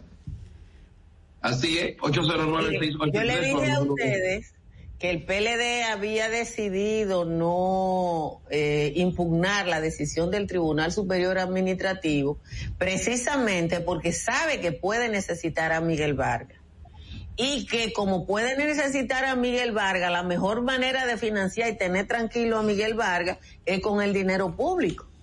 Ellos se reunieron Después que, acuérdense que hubo tres anuncios del PLD de que iban a impugnar el, el, el, la decisión del TCA. Y después que se reunieron, entonces anuncian que no, y al otro día ahí mismo estaba la declaración de Miguel Vargas. Simple y llanamente ellos le dieron que un hombre que funciona con grasa, lo que el Miguel Vargas tiene es un 2.38 en promedio. Pero ese 2.38 puede ser un diputado, puede ser un senador, un alcalde, un regidor.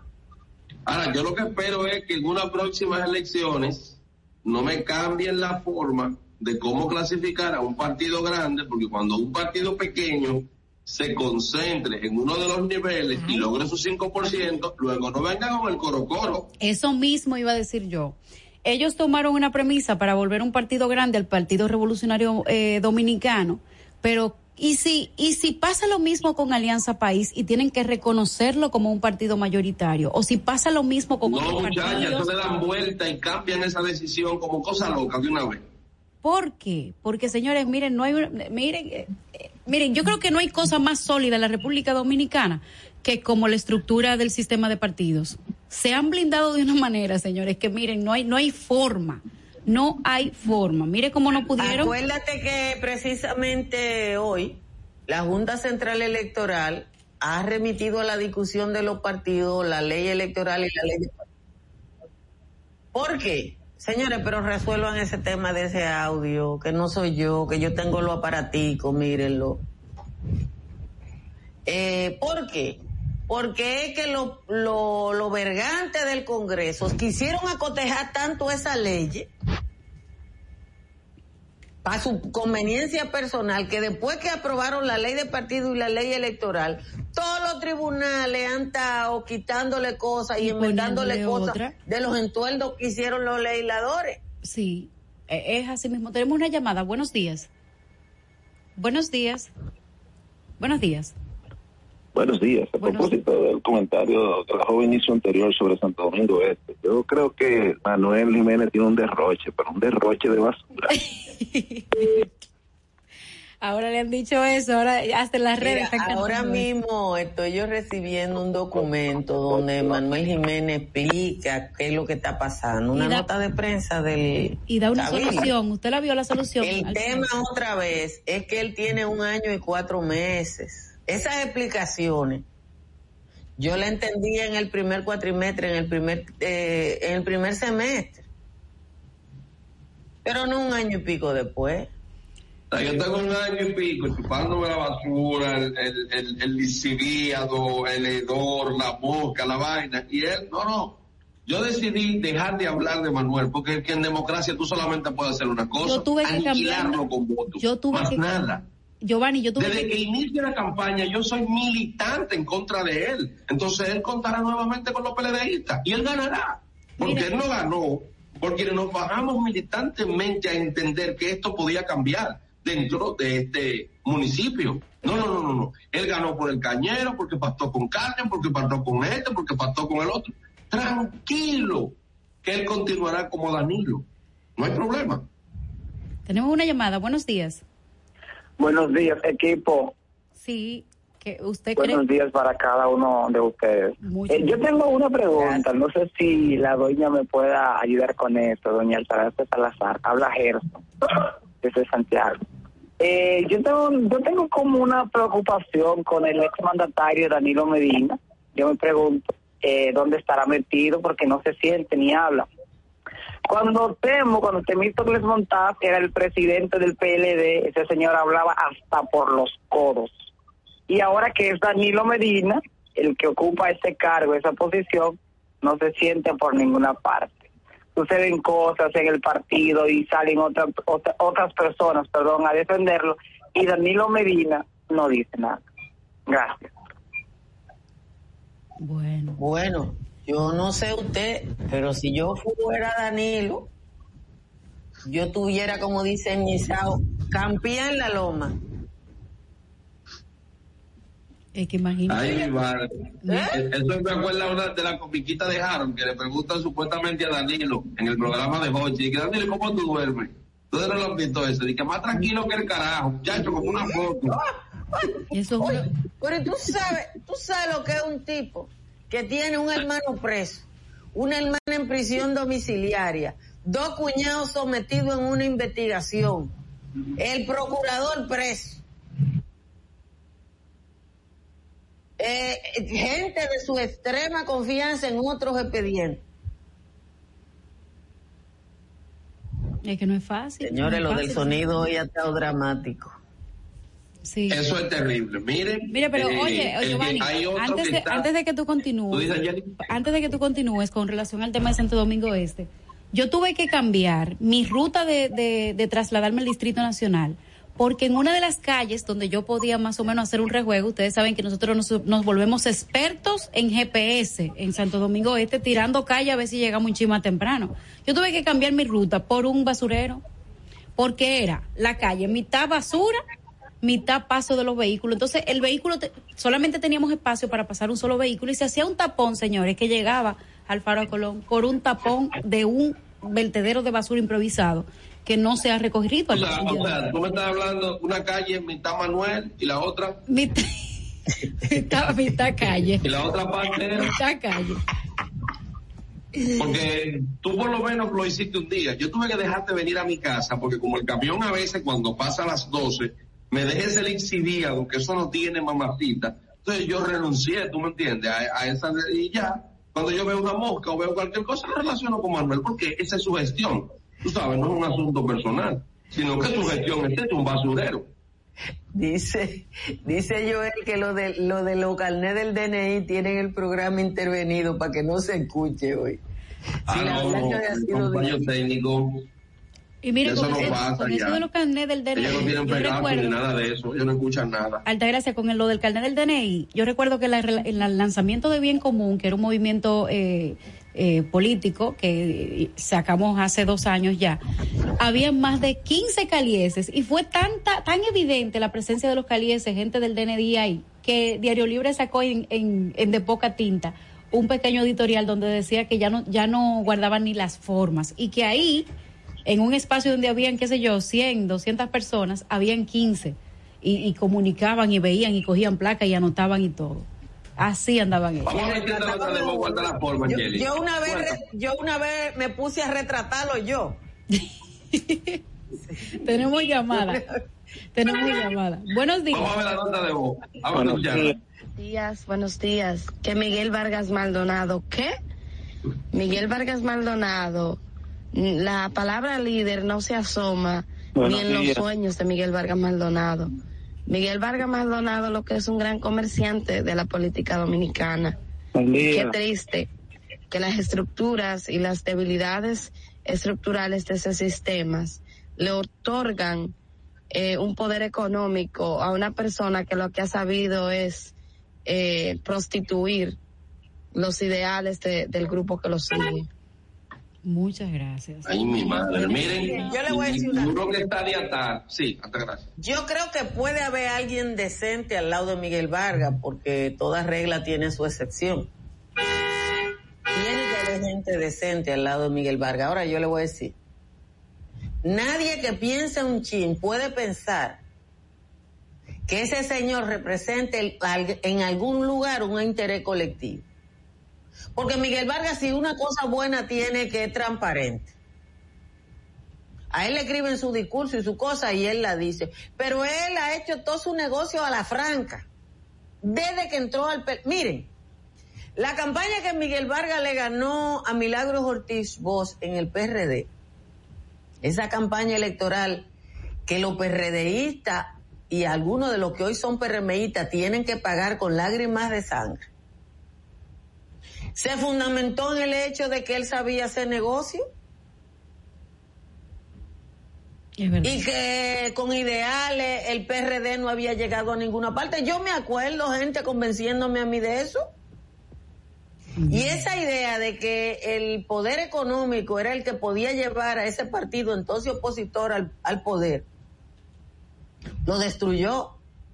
Pero Miguel Vargas nunca engañó a nadie con un falso discurso, con el que él era un líder, que él... No, no, no, no, lo de él era dinero.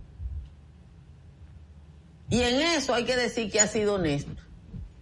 Dios mío. Señores, Yo no sé si en otra cosa, pero en eso él ha sido honesto. miren, y el que está de atar es Charlie Mariotti. Dice que el PLD es culpable de haber fomentado el microcrédito, culpable de la pandemia, culpable de la fase 1, fase 2, de los comedores económicos, del plan social, y lo que me recordó fue expedientes. Ya veremos si es el PLD Por lo o menos, son los incumbentes. lo- en defensa de Charlie Mariotti, en defensa de Charlie Mariotti, antes de la pausa, le puedo decir que por lo menos está siendo coherente con el vocero del- de, de los senadores, porque están hablando la misma basofia que parece que ellos no entienden de lo que Vámonos, vámonos, vámonos. Tenemos pausa. No te muevas. En breve regresamos. Sin maquillaje. Ahí mismito donde estás. O tal vez aquí, recostado bajo una pata de coco. O en la arena tomando el sol. O dentro del agua, no muy al fondo. O simplemente caminando por la orilla. Ahí mismo, abre tu nueva cuenta móvil BH de León. 100% digital y sin costo. La creas en minutos con cero pesos desde Móvil Banking Personal. Ábrela donde quieras. Solo necesitas tu celular. Banco BH de León. Si deseas tener acceso a todo lo que pasa en República Dominicana, debes obtener Dominican Networks. Es el primer sistema de cable dominicano para los dominicanos en el exterior. Aquí podrás disfrutar de todos los canales de televisión de República Dominicana, noticias, deportes, música, farándula y entretenimiento 24/7. Solo debes descargar nuestra aplicación en Roku, Amazon y Apple TV. E inmediatamente vas a disfrutar de todo el contenido de República Dominicana. Dominican Networks. Tu primer hogar te llena el corazón. Los expertos hipotecarios de la Asociación Popular de Ahorros y Préstamos están listos para asesorarte a la hora de adquirir tu préstamo hipotecario. Y puedes decir, mi casa mía de mi propiedad.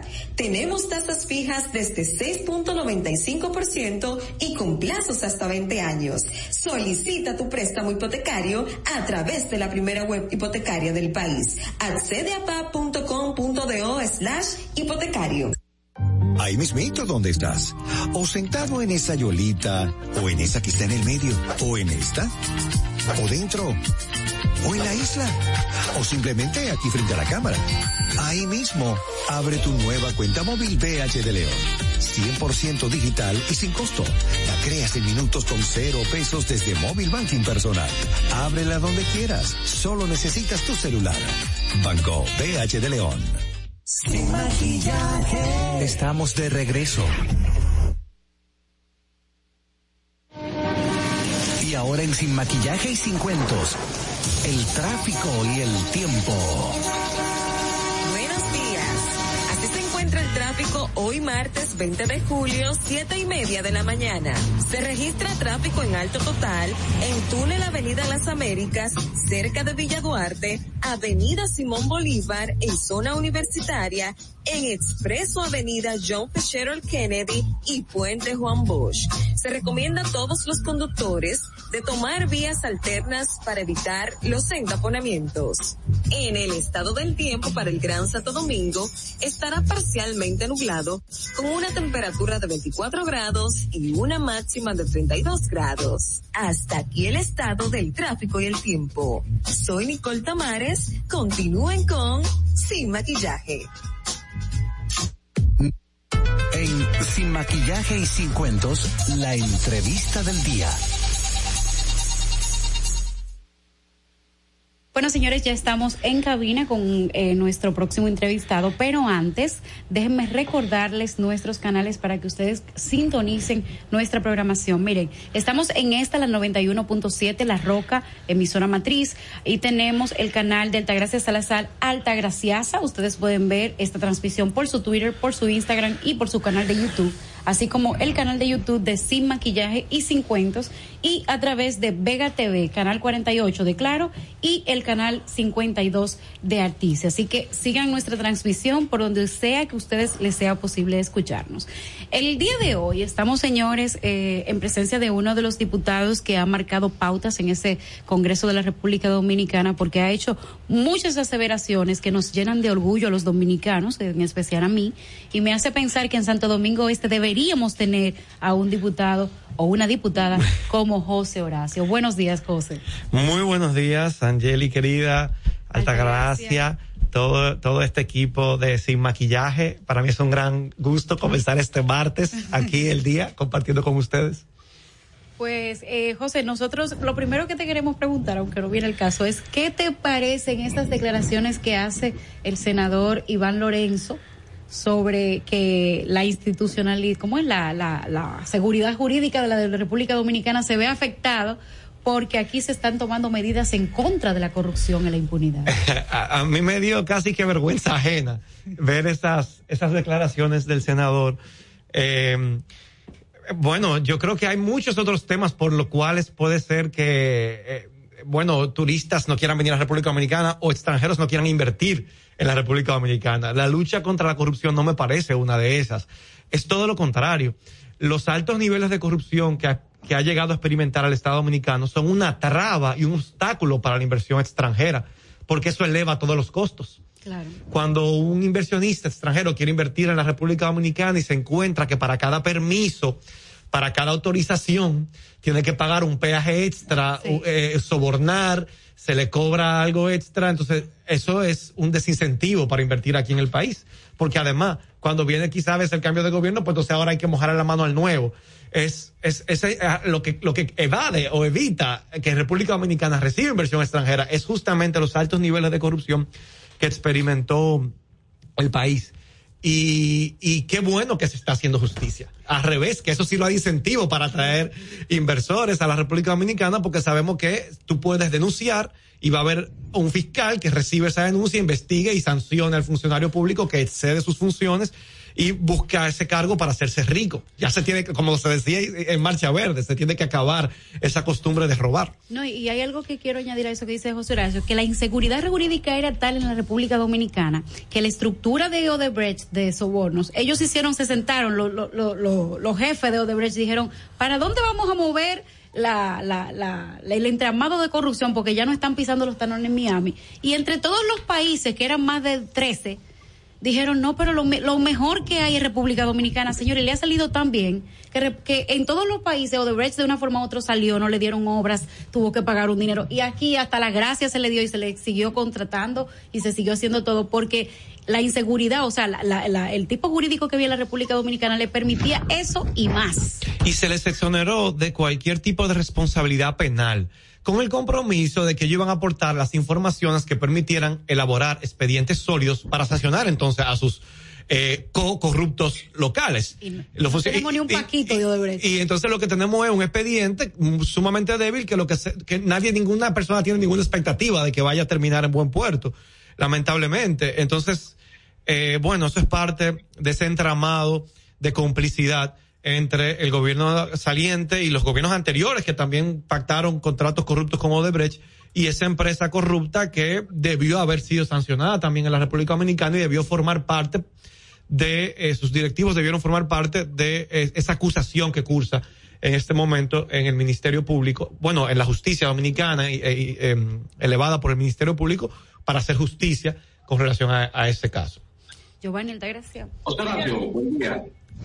Eh, me gustaría saber algo respecto de la ley de extinción de dominio por los de anda y quizás sacar ese compromiso contigo de que asumas quizás eh, Giovanni, espérate que José una especie de, de veeduría general de informar a la población, la población sobre todo la que votó por ti, que está muy interesada ahora. de ese ahora sí me escucha, te decía que por dónde anda, que es de la ley de extinción de dominio y si te atreverías a tomar una especie de posería, digamos, de un observatorio de, la trazabilidad de por dónde anda, en qué está parado y por qué.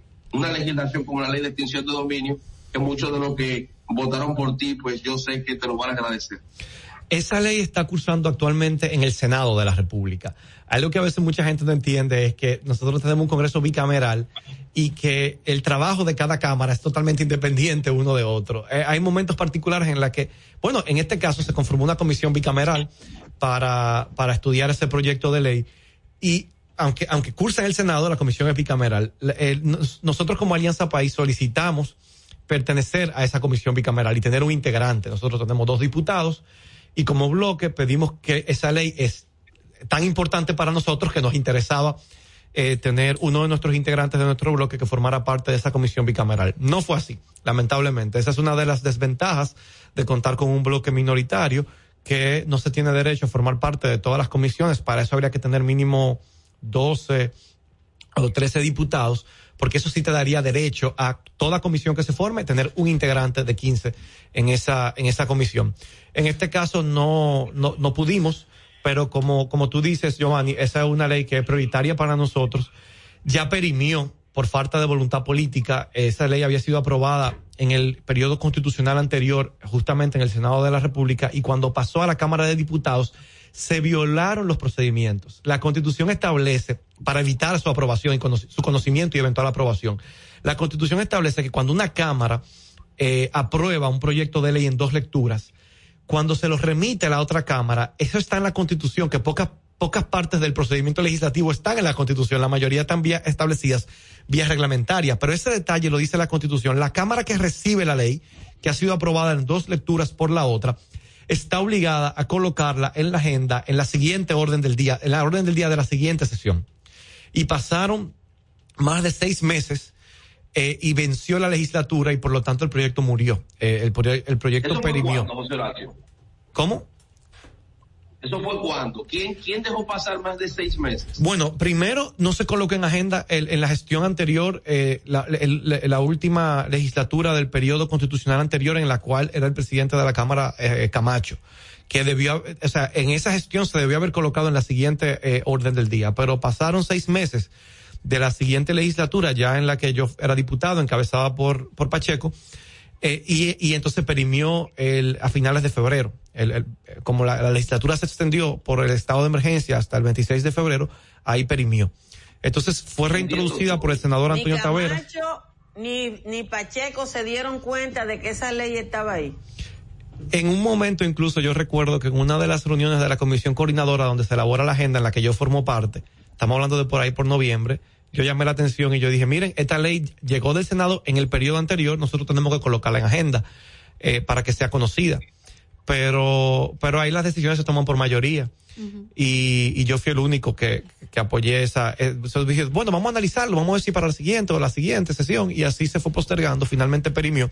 Pero yo creo que ahora hay voluntad política. Nosotros estuvimos trabajando en una en un taller de trabajo los voceros tanto de la Cámara de Diputados como del Senado eh, en una reunión con, con el Poder Ejecutivo.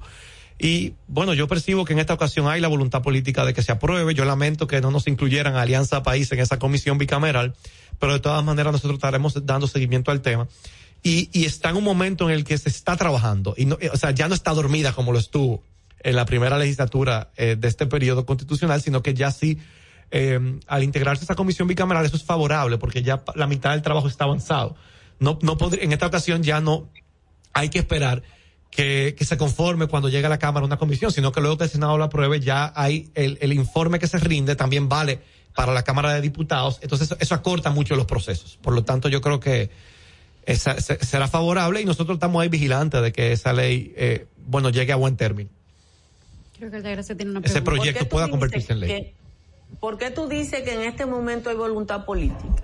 Porque percibo que desde el Poder Ejecutivo hay el interés de que esa ley sea aprobada y algo que yo he aprendido en este primer año como diputado es que para que algo se convierta en ley es muy difícil que se logre si existe una oposición por parte, por parte del Ejecutivo. Ahí mismo se frena y yo lo he visto en muchos proyectos de ley que han comenzado con buen ánimo y que de repente se paralizan y uno no sabe por qué. Y puedo poner dos ejemplos. Como integrante de la Comisión de Medio Ambiente, íbamos muy entusiasmados estudiando el proyecto de ley de aguas de la República Dominicana y después de varias semanas, de, de varias reuniones por semana, de lectura del proyecto, comparando dos versiones que teníamos, se paralizó el, se paralizó el trabajo. Y de hace meses no nos volvieron a convocar más nunca para seguir conociendo ese proyecto. Algo lo paró, algo lo frenó en el camino. Eh, y eh, el otro ejemplo yo, que puedo tengo poner. que leer, espérate, yo tengo que leer que al gobierno no le interesa ese proyecto. El de aguas, por lo menos la versión que estaba depositada en la Cámara de Diputados no le interesaba, okay. porque por algo se frenaron los trabajos.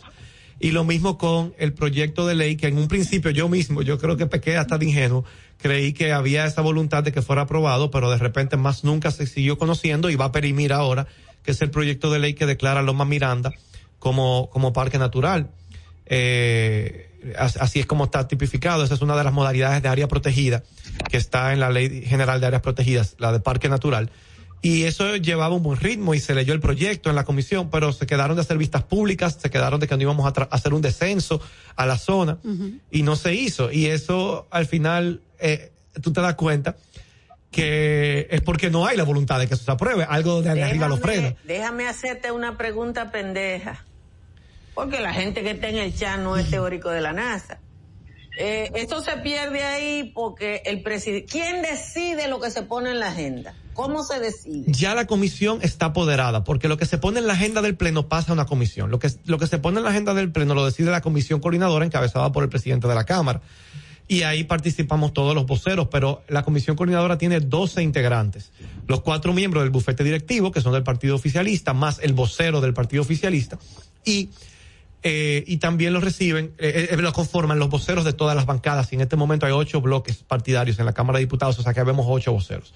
Ahí se elige la agenda del pleno, ya eso va a comisión, pero el, entonces todos esos proyectos que yo estoy mencionando están en comisión, el de, el de aguas, el de Loma Miranda, el de cambio climático está en comisión, pero luego que si, si, si pasan dos legislaturas y la comisión no rinde informe, el proyecto muere, el proyecto perime. Entonces una forma de dejar morir los proyectos es tú lo mandas a la comisión y la comisión duerme en el sueño eterno. Eh, y tú te das cuenta cuando hay, voluntad política de aprobar un proyecto, se forza que la comisión lo, conozca y, lo, y, rinde informe y lo mande al pleno. Y yo pongo el ejemplo de la ley de matrimonio eh, eh, para prohibir el matrimonio infantil, que fue de mi autoría. Esa ley yo la deposité en septiembre y ya en octubre, a finales de noviembre, la comisión estaba siendo presionada y se rindió un informe, a pesar de que originalmente había trabajo para conseguir quizá el consenso de que esa ley se pudiera rendir un informe favorable se logró. ¿Y qué yo vi? Bueno, vino la voluntad política del Poder Ejecutivo, que asumió ese proyecto como suyo, era de mi autoría, pero dijo, no, yo lo asumo. Y eso permitió, o sea, le allanó el camino y le abrió paso para que ese proyecto sea aprobado. ¿Y por qué eso no pasó con yo, la ley? Horacio, pero lo que tú me estás diciendo es... Porque no se dio esa en el tema de las tres causales... ¿Escucharon esta parte, Giovanni? ¿Escucharon esta eh, parte? Dame, dame un break, Angeli. Sí. Porque lo que José Horacio me está diciendo, yo lo he dejado que, que se, que se explaye, ¿no? Giovanni, yo, yo estoy sacando la misma conclusión. Sí, no, porque no jugaron coca, donde digo Diego, ay, no fui yo, el Congreso es independiente. No, pero espérense. Explica bien eso, José Horacio. Pero yo le pregunté ahora mismo también, Giovanni, justo con esa pregunta, que por qué, si en ese momento pasó esta ley, ¿por qué no pasó lo mismo con las tres causales? Mira, yo fui testigo con el caso de la ley de eh, esa ley de mi autoría de, de um, el matrimonio contra el matrimonio infantil, de que ahí no ahí no habían los votos para aprobar ese, esa ley como estaba. Y yo fui testigo de cómo el poder ejecutivo ejerció su liderazgo para persuadir a sus diputados que eran mayoría en la Comisión de Justicia para que se rindiera un informe favorable y esa ley pueda ser aprobada. Y eso se expresó de una manera en la que el propio presidente de la Cámara, Alfredo Pacheco, fue a la Comisión de Justicia y él estuvo presente en la reunión que se reunió, se reunió el informe favorable ese día. Había una voluntad política de parte del gobierno que permitió que el Congreso, allanar el camino en el Congreso para que eso pueda ser aprobado. En esta ocasión yo percibo que con relación al proyecto de ley de extinción de dominio, que fue por ahí donde comenzamos, el hecho de conformar una comisión bicameral y de que esa comisión bicameral esté trabajando en el ritmo que lleva, me, me dice a mí, yo veo, yo percibo que hay esa voluntad política y que, y que y que entonces podrá ser aprobada esa ley en esta ocasión. Entonces. Nosotros de todas maneras vamos a estar ahí trabajando y vigilando, no formamos parte de la comisión. Yo confieso que no he podido ir a los trabajos, o sea, ustedes no se imaginan, la, para quien va a asumir su rol eh, con responsabilidad y seriedad, la carga de trabajo. Ayer, por ejemplo, se reunían 23 comisiones eh, de, de, en, la, en, la, en un solo día en la Cámara de Diputados. De esas 23? Y de esa yo pertenecía a cuatro. O sea, eso, si yo, y esas son las que yo tengo que ir, porque de esas que me rinden cuenta de si yo asisto, si no asisto y, la, y las contribuciones que yo hago. Entonces eso me impide a veces poder ir a otras eh, que me gustaría hacer algún aporte, pero que yo no soy miembro y no puedo priorizar. En algunas ocasiones lo he hecho. Eh, pero, pero a veces no tengo el tiempo de hacerlo. Y se reúnen, o sea, por ejemplo, ayer yo estaba en medio ambiente, en justicia, en ordenamiento territorial, que es una comisión especial bicameral, y en la comisión coordinadora. Y cada una de estas reuniones duran dos horas. Cuando yo vengo a ver, yo estoy desde las nueve de la mañana hasta las cinco y media, seis de la tarde en el Congreso y no pude ir a ninguna otra de la que yo no fuera miembro. Pero, pero tenemos el interés y estamos viendo cómo bloque nos distribuimos para poder participar como, como invitados, que tenemos derecho a participar con derecho a voz en la comisión bicameral que está estudiando la ley de extinción de dominio, porque es un tema prioritario sin duda. Una pregunta, José Horacio. Eh, ya tú nos dijiste que no hubo la misma intención de parte ni de ni de la misma Cámara ni del Ejecutivo con relación al tema de las tres causales. ¿Se notó la diferencia entre una ley y otra de cómo se Claro, en esta ocasión, en el caso del Código Penal, la línea era, incluso para los diputados del PRM que estaban a favor de las causales, la línea era que tenían que votar a favor del código aunque no las incluyeran. Le dieron libertad para votar según su criterio en cuanto a el informe disidente uh -huh. eh, eh, que nosotros presentamos eh, que planteaba la inclusión de las causales. Entonces ahí se vieron reflejados los diputados del PRM que estaban a favor de las causales votaron a favor de las causales. Pero luego tenían línea de votar por el código aunque no las incluyera. Eh, y eso, eso, eso yo lo vi. Yo, o sea, el, el único diputado del PRM, bueno, en la primera lectura hubo dos que votaron en contra del código porque estaban firmes con la causales, que fueron Tonti Rutinelli y Santiago Vilorio. Uh -huh.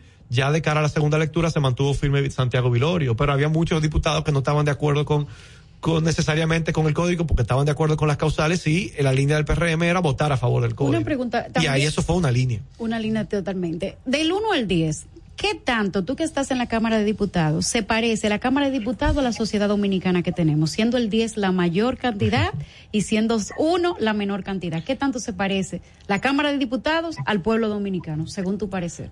Mira, yo, yo, no te podría decir un número. Yo creo que la Cámara de Diputados es muy diversa, como también es diversa la sociedad dominicana. Pero yo creo que la representación política que tenemos en la Cámara es mucho, es proporcionalmente mucho más conservadora que lo que lo es la sociedad. Yo creo que hay una disonancia, hay una discrepancia. Yo creo que no refleja incluso los cambios generacionales que ya se ven reflejados en el padrón electoral. Uh -huh. A mí me llamaba mucho la atención como muchos eh, colegas diputados, cuando yo llegué ese día con, con un pañuelo verde en el cuello, me in, dijeron incluso, déjame hacerme una foto contigo para mandársela a mi hija, que está apoyando las causales, aunque ellos no. Entonces ahí se ve como esa disonancia también uh -huh. generacional, donde, donde eh, hay una generación quizá eh, más adulta que no representa a las generaciones más jóvenes que están muy claros en lo cuanto a los temas de derechos uh -huh. y, no, eh, pero y de las no libertades. te apures, José Horacio, porque si hay algo que va a pasar, eh, Giovanni ya está haciendo una factura. No, yo la tengo. Eh, Giovanni está haciéndole una factura, dijo ahorita que le estaba haciendo una factura a Manuel Jiménez, pero yo tengo mi lista de facturas. Sí. Militante. Altagracia. Este va a intentar reelegir. Y en la yo circunscripción suya. campaña en contra. Es que más hay diputados antiderechos que son más activos en, su, en, el ejercicio de su rol de antiderechos. Eh, José Horacio, hay un tema que también es importante, igual que la ley de extinción de dominio. Yo sé que tú te vas a tener que volver, ¿ves? Eh, porque nosotros quizás deberíamos estar hablando de algunas de tus iniciativas, pero la gente también quiere saber, por ejemplo, el tema de las interpelaciones, de investigaciones, comisiones especiales, el rol de fiscalización del Congreso. ¿Qué, ¿En qué andan con eso? Yo creo que esa es una de las principales debilidades del Congreso Nacional. Eh, se hace muy poco trabajo de fiscalización y no es lo que lo digo yo. Ayer justamente en la Comisión de Justicia, un colega diputado de Atomayor, el mismo Santiago Vilorio que yo mencioné, señalaba eso y decía, nosotros tenemos que asumir más, con más compromiso y seriedad nuestro trabajo de fiscalización. Yo creo que el presidente de la Cámara, Alfredo Pacheco, ha prometido una nueva ola de, de, de, de reformas tendentes a la modernización del Congreso, que él fue quien auspició la primera ola de reforma de modernización del Congreso en el año 2003 y yo creo que se avanzó mucho en ese momento y ahora se ha prometido una nueva ola de reformas. Y yo creo que en este pero proceso ven acá repetemos y, y, el presupuesto de esta ola no se convierte en un tsunami. No pero lo digo porque creo que en este momento cuando hablamos de modernización del Estado tiene que haber un un, un departamento, así como hay un departamento de representación en la Cámara de Diputados y hay un departamento de comisiones que nos apoyan el trabajo legislativo y una oficina técnica de revisión legislativa, yo creo que tiene que haber un sólido departamento de, que apoye a los diputados en la tarea de fiscalizar.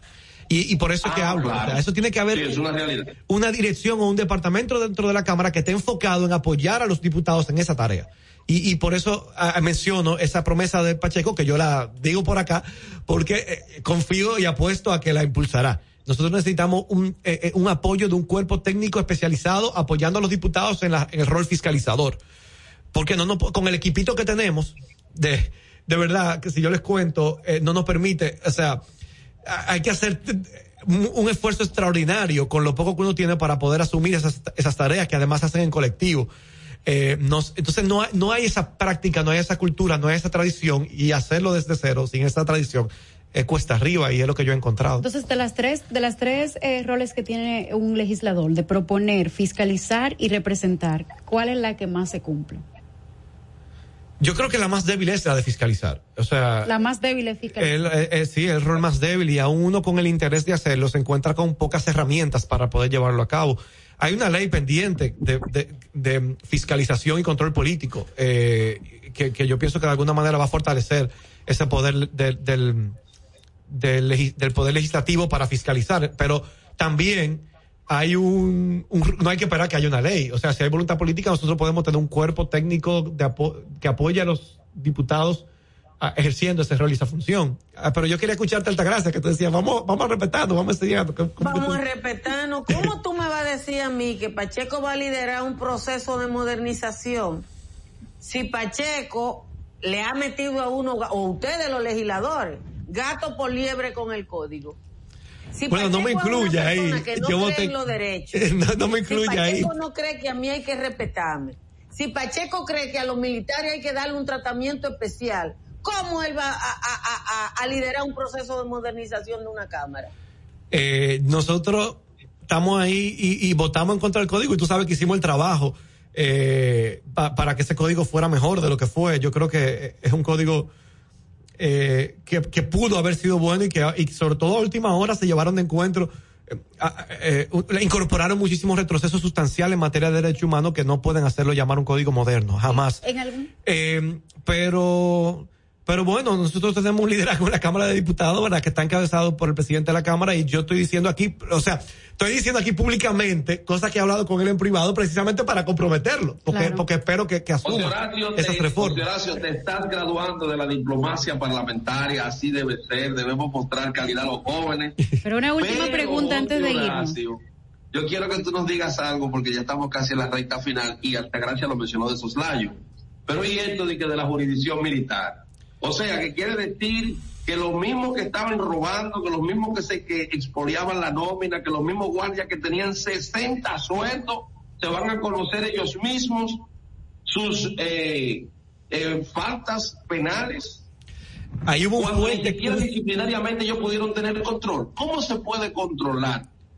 Hubo un fuerte cabildeo para que eso se diera. Yo, yo lo vi. Yo- hubo un muy fuerte cabildeo y a mí me sorprendió que al final se pudiera incluir porque inicialmente, cuando eso se planteó eh, en un principio, eh, yo, yo percibí un amplio rechazo. eh, un amplio rechazo. y, y me sorprendió cómo se, se- luego se giró la, la balanza. Pero, pero hubo un fuerte cabildeo de parte del Ministerio de Defensa e incluso de parte de algunos legisladores que asumieron ese tema como propio y algún ex legislador que estuvo por allá también promoviendo eso. Eh, y, y me sorprendió que en verdad en eso se, se pudiera inclinar la balanza, porque originalmente yo sentía ahí que era de- desfavorable eh, la, la correlación de fuerzas en ese sentido y finalmente se, se, se coló. Ya una última pregunta porque Andrés tenemos que irnos, eh, José Horacio. Eh, Angeli, ya no tenemos tuyo. que... ¿Eh? Todo tuyo. Mira, José Horacio, en algún momento en tu, en tu eh, función de legislador, tú has dicho, ¿en dónde fue que yo me metí? Y me gustaría saber qué se discutía si eso pasó en la Cámara. Sí, yo lo he sentido en más de una discusión, pero... Pero en yo- el que sí, que tú digas, Dios mío, ¿y qué no, fue lo que pero yo no, hice? es que yo no lo he pensado de esa manera. Yo no lo he pensado, ¿qué fue lo que yo hice que yo aquí? Yo lo que he pensado es, wow, cuánta gente necesitamos traer para acá, como tú, Angeli, como Altagracia Salazar, que nos tenemos que llevar para ese congreso para que aquí se construya una nueva mayoría política que vaya a trabajar con otro cerebro. Entonces, allá ¿cuál fue ese día de frustración mayor que tuvo José Horacio? Que diga, Dios mío, pero es que nosotros tenemos Mira, que buscar el la día forma". de mayor frustración fue, estábamos en el Hotel Catalonia, eh, la Comisión de Justicia, eh, ya en la fase final de rendir informe para el Código Penal, eh, una larga jornada de trabajo, y salimos a una reunión hasta tarde, eh, porque bueno, se decidió hacer allá porque a veces en el Congreso hay muchas interrupciones y uno no se puede concentrar de lleno en el tema y como ya teníamos que salir del código, hicimos una especie de, de retirada, bueno, era, era solo un día, pero estábamos ahí eh, eh, re- retirados como más privados y y ese último ese último debate yo dije, bueno, pero ¿y será que yo soy un extraterrestre? ¿Será que, que nada, que o sea, como que me sentí muy solo, me sentí muy eh, me, sentí como que yo era una cosa extraña, que, y, y- solo en cuanto a las ideas que para mí me parecían tan sensatas y que nadie se hacía eco de ellas. Eh, aún yo sabiendo por dentro que muchos en verdad la compartían, pero que te dejaban solo defendiéndolas y no votaban acorde con quizá las ideas que tenían. Y, o sea, eso, eso me afectó incluso hasta emocionalmente. Pero no te preocupes. Pero yo lo que salí de ahí fue con la convicción de que nos hace falta mucha más buena política, seguir creciendo, de que es posible. Eh, yo tengo mucha esperanza porque yo logré ganar luego de que mucha gente me decía que era imposible que yo ganara. Entonces yo creo que, así como mucha gente cree que es imposible que cambiemos esa correlación de fuerza en el Congreso, yo creo que sí es posible, pero requiere mucho trabajo, requiere muchos esfuerzos. Nosotros no podemos ver en ejemplos de países como Chile, donde eh, un grupo de jóvenes que lideraron el movimiento social por una educación digna, eh, luego de ser protagonistas de ese proceso, pasaron a la política y alcanzaron cuatro escaños en el 2014. Y hoy en día uno de esos diputados que ganó como independiente con veinte y pico de años es candidato a la presidencia de Chile ocho años después con apenas 35 años y con una votación de más de un millón de votos en las primarias. Entonces uno ve ese ejemplo y dice, bueno, eso fue un, un proceso protagonizado por una nueva generación de Jóvenes. políticos eh, progresistas y que han hecho un trabajo extraordinario y que han hecho política en las calles con la gente y que han permitido pronto quizá cambiar el destino de ese país. Sí. Eh, allá, allá se han hecho tres entregas del 10% de las AFP y hay un proceso eh, de reforma que da gusto y que para mí sirve de ejemplo y en el que nosotros tenemos que ver nuestra generación, Angeli. Así que muchas gracias. Muchísimas gracias. Sé que me tengo que despedir. Gracias por esta oportunidad de, de compartir con ustedes. Y que sepas que no estás solo. Solamente tienes una, pero una sola sociedad entera que te apoya en esas, en esas aseveraciones que tú haces en el Congreso. Y lamentablemente eres tú pero personas como tú, como Antonio Traveras y un par que hacen, el, hacen la función de voz de la sociedad, nos hace sentir todos los días orgullosos. Así que ya ustedes saben, muchas gracias por la sintonía y nos vemos mañana por este Sin Maquillajes ni Cuento. Dominica Networks presentó a Altagracia Salazar, Natalie Faxas, Angeli Moreno y Giovanni Díaz en Sin Maquillaje y Sin Cuentos. Sin Maquillaje.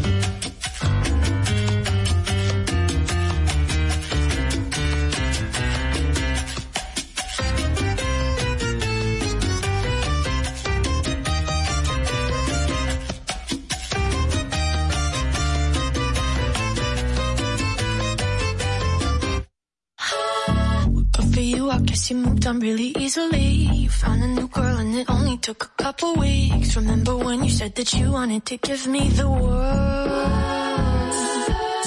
And good for you, I guess that you've been working on yourself. I guess the therapist I found for you should really help. Now you can be a better man for your brand new girl.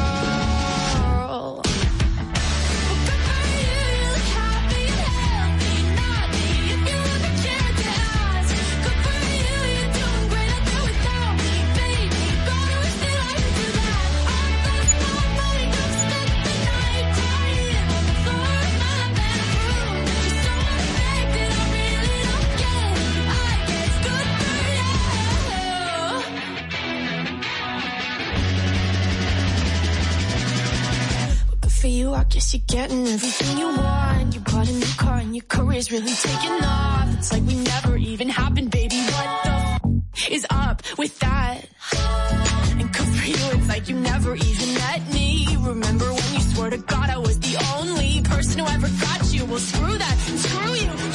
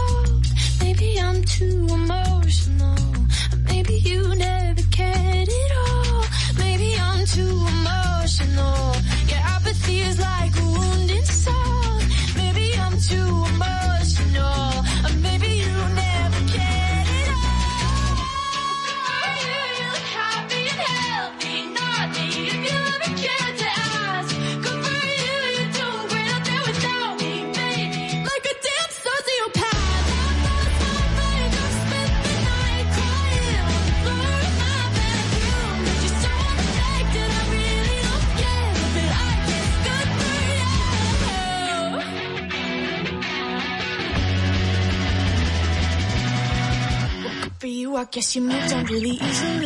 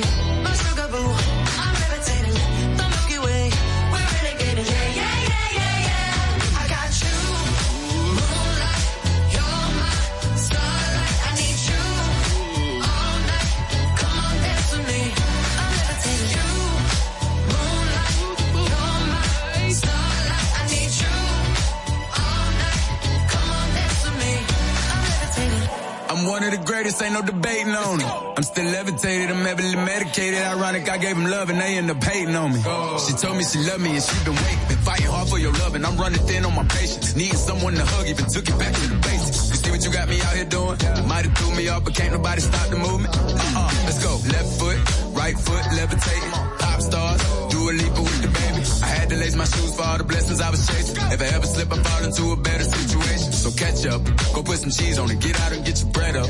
They always leave when you fall, but you run together. Weight of the world on my shoulders, I kept my head up. Now baby, stand up. Cause girl, you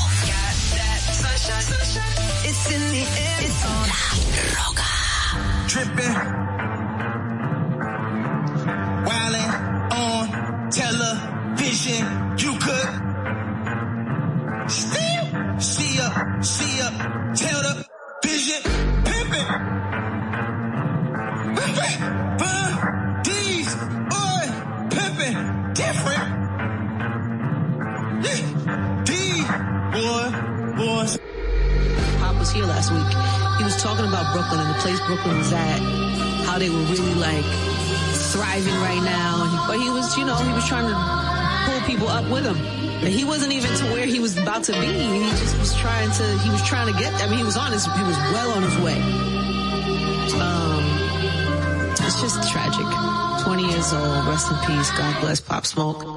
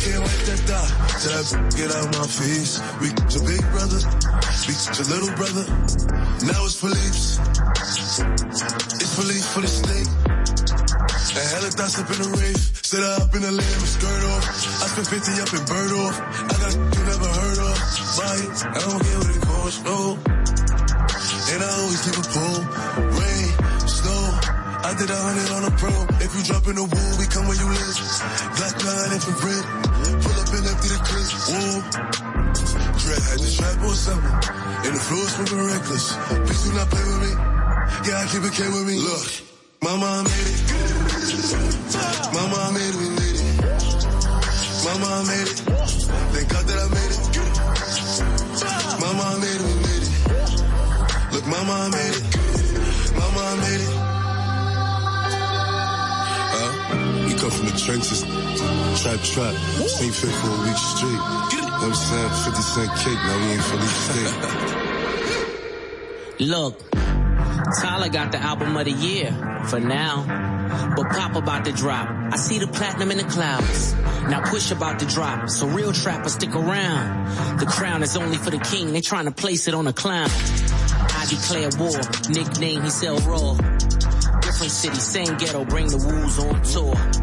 Push start, drop top, 812, two door. Baby Rover Benz coupe. Gotta choose yours. Could I not? How could I not? When a brick is 36, how could I stop? These Richard Mills are one of one. How could I watch? We made it, we made it. Whether you like it or not.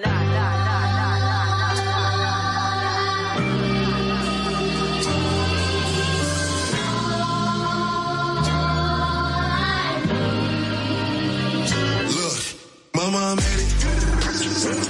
Mama made it. Mama I made it. Thank God that I made it. Mama I made it, we made it. Look, mama I made it.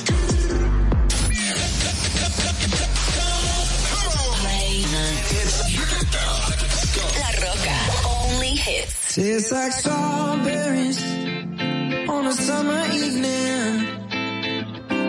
And it sounds just like a song. I want more berries and summer feeling. It's so wonderful and warm.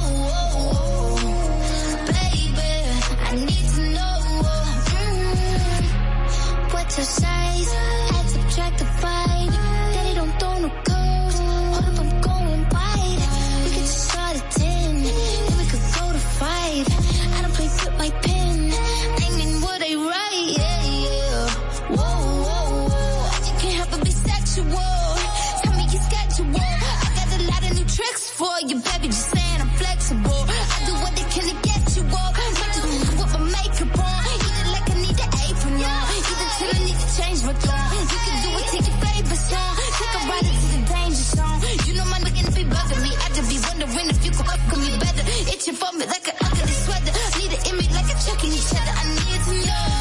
Wanna know what it's like? Baby, show me what it's like. I don't really got no type. I just wanna fuck all night. Yeah.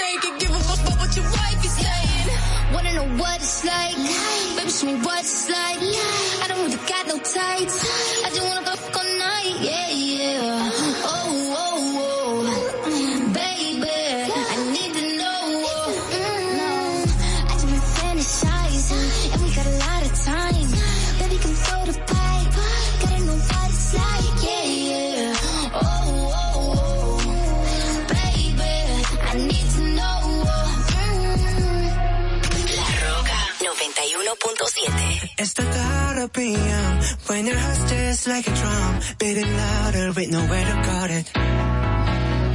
When it all seems like it's wrong, sing along to Elton John into that feeling we're just getting started. When the nights get colder and the rhythm's got you falling behind.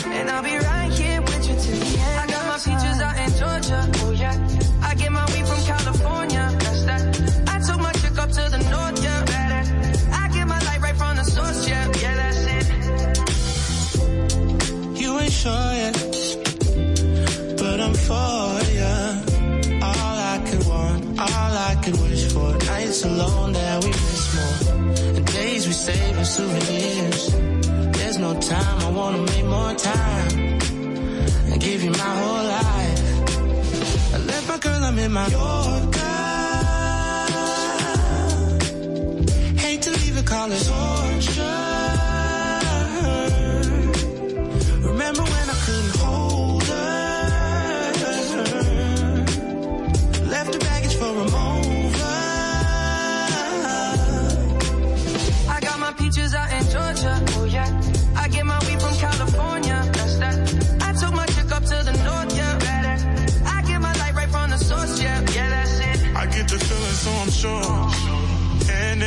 because I'm yours. I can't, I can't pretend I can't ignore you right for me. Don't think you wanna know just where I've been.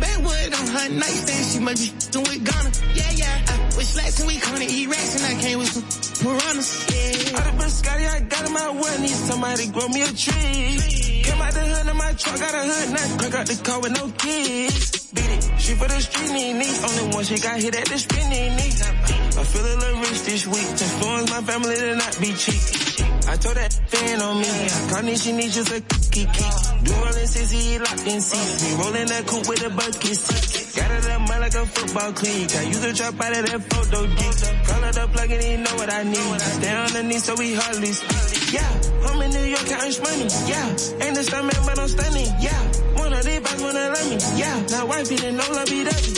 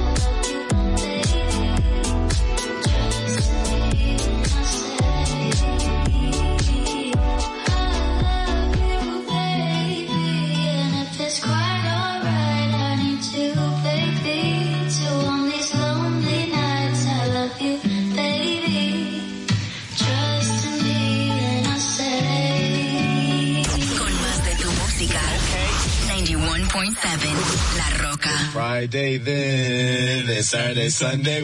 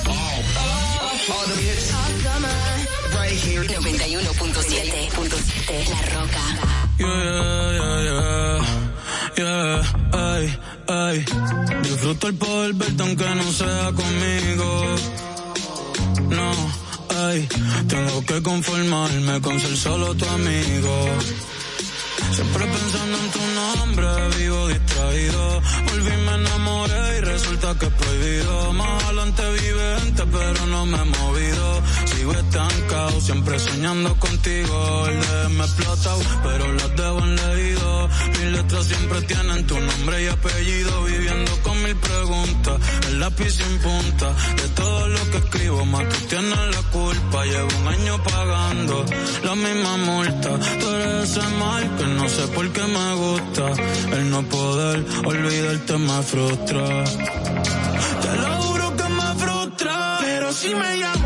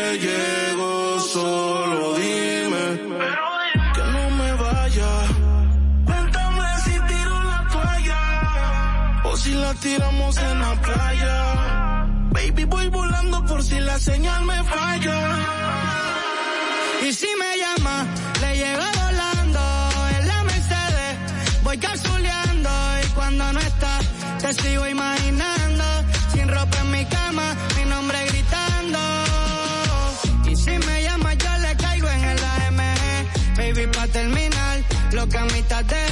En la cama hicimos una serie, pero no pegué. Y aunque me alejé, sigo viendo tu cara cuando. Si todavía tengo tu wallpaper de fondo, ando sin salvavidas nadando en lo hondo. Yo siento tus latidos aunque me quede sordo. Y dime tú, ¿cómo es que se sana este dolor? Si ya la ve la sábana, pero siguen con tu olor. Y yo solo pido sentir de nuevo tu calor.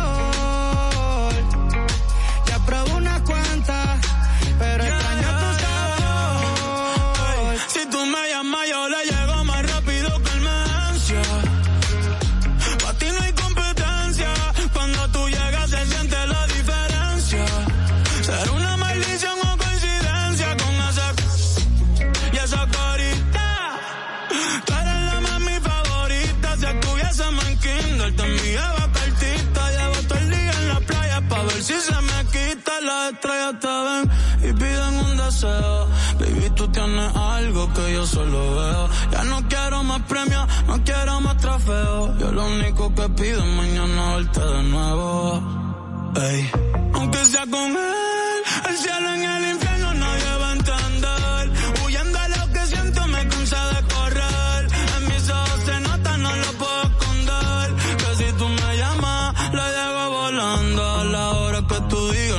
importa dónde y cuándo y cuando no estás.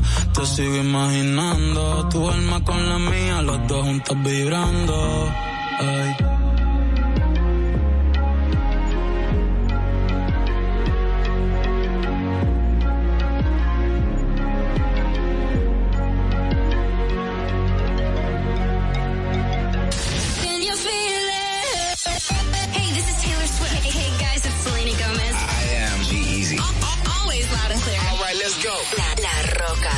1017.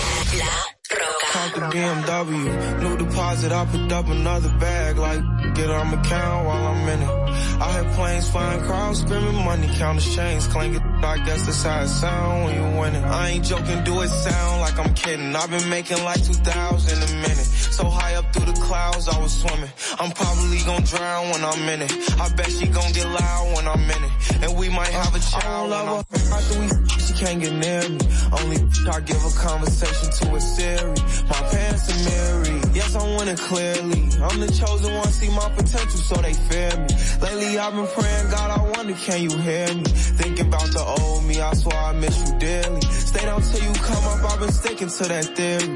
Every day a battle, I'm exhausted and I'm weary. Make sure I smile in public when alone, my eyes teary. I fought through it all, but that hurt me severely. I've been getting high to hide behind my insecurities. Taking different pills, but I know it ain't. Cop the BMW, new deposit, I picked up another bag. Like, get on my count while I'm in it. I hear planes flying, crowds screaming, money counting chains clanking. I guess that's how it sound when you win it. I ain't joking, do it sound like I'm kidding. I've been making like 2,000 a minute. So high up through the clouds, I was swimming. I'm probably gonna drown when I'm in it. I bet she gonna get loud when I'm in it. And we might have they a child when I'm reverse. Never put out a weak verse. Homicides when we lurk. I'm stuck to my feet hurt. When putting them streets first. White tees turn burgundy t-shirts. Looking for some real. He stuck in a deep search. Anxiety killing me. I just wanna leave Earth. When they ask if I'm okay, it just make everything seem worse. Trying to explain your feelings sound like something you rehearsed. Stab me on my back with a clean smirk. Looking so deep into your eyes, I can read your thoughts. So shut the f- I mean, please don't talk. I done been through too much and I don't need another loss. Put that on every war scar for every battle out BMW. New deposit, I picked up another bag. Like, get on my count while I'm in it.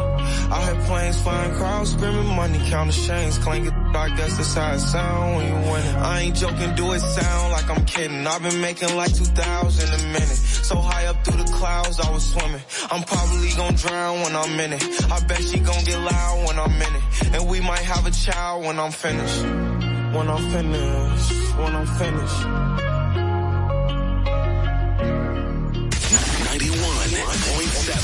Summer, summertime. Summertime. La Roca. This is a remix, yeah. Tú no eras mala, tú eras la peor. Yeah. Lo grabas tu cometido, yo cometí un error. Me llama borrachita que la lleve y apenas son las 12.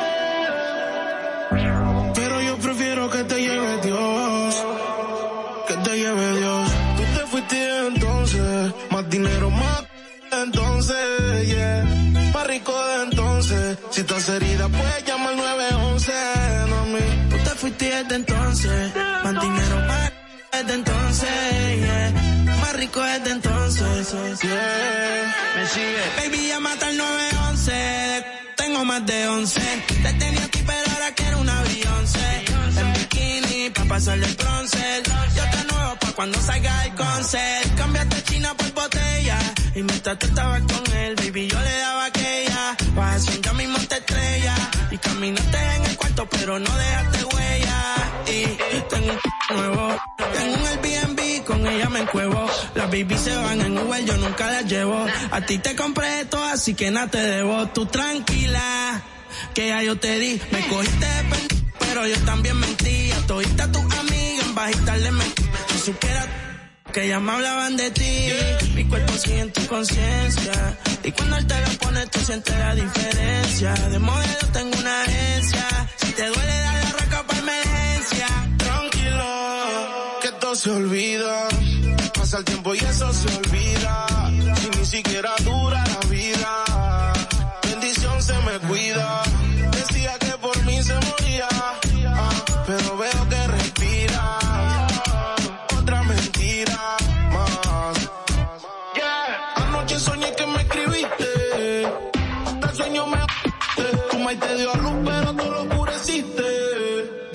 No te devolviste. Le dije adiós. Líbrame del mal y que soltero. Si fuera la vida, pues me muero. Ay, escuché un disco y yo lo recupero. Ya no tienes más y hasta el conejo se te fue del sombrero.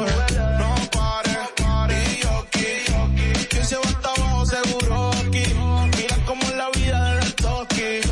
Ahora está llorando este Tú te entonces. Dinero, más desde entonces. Yeah. Tú más rico desde entonces. Si estás herida, puedes llamar 911, mami. Tú te fuiste desde entonces. Más dinero, más desde entonces. Yeah. Más rico desde entonces. Yeah. Y si te vas tranquila, que todo se olvida. Pasa el tiempo y eso se olvida. Si ni siquiera dura la vida. Bendición se me cuida. Sigo siendo el peluche. El que en tu cama luce. Me sigo, no me sigue todavía. Cerebro. La presión. Dímelo, blow. Chico y El bloque. Rich music. Ah, ah, ah. Y si te vas tranquilo. Vive la esencia de la música. Recuerdos.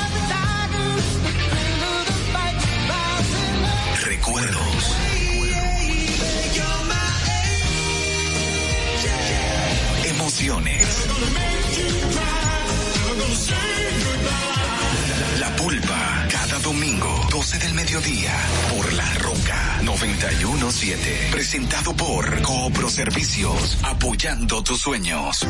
¿Te enteraste? En Coopro Servicios, las tres últimas cuotas son gratis. Al solicitar tu préstamo para comprar tu vehículo, las tres últimas cuotas son gratis. Además de que te aprueban tu préstamo rapidísimo. El mismo día sales montado, con seguro incluido, sin intereses. Busca más información en nuestras redes sociales como Coopro Servicios RD o llamando al 809-4720777 o vía WhatsApp 809-4720777. No te olvides, en Coopro Servicios, las tres últimas cuotas de tu préstamo de vehículo son gratis. Coopro Servicios, apoyando tus sueños. Uniformes Batiza, única tienda con todo tipo de uniformes en existencia y por encargos. 42 años siendo líderes en el mercado dominicano, en la venta al detalle y al por mayor de uniformes tradicionales y personalizados, bordado, serigrafía y sublimación. Visítanos en cualquiera de nuestras sucursales en Santo Domingo, Avenida Mella, Naco y Punta Cana. Síguenos en las redes sociales, arroba uniformes batiza. Tu imagen corporativa en manos de expertos. Uniformes Batiza. Desde Santo Domingo, you're listening to 91.7 La Roca. Put your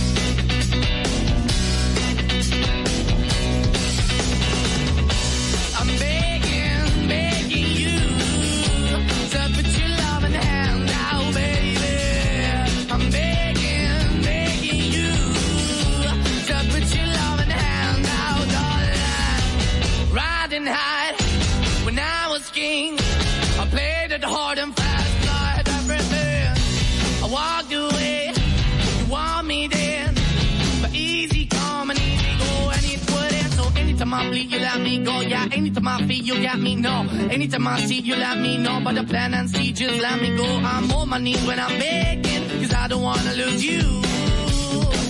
Hey, yeah, ra-da-da-da, 'cause I'm begging, begging you.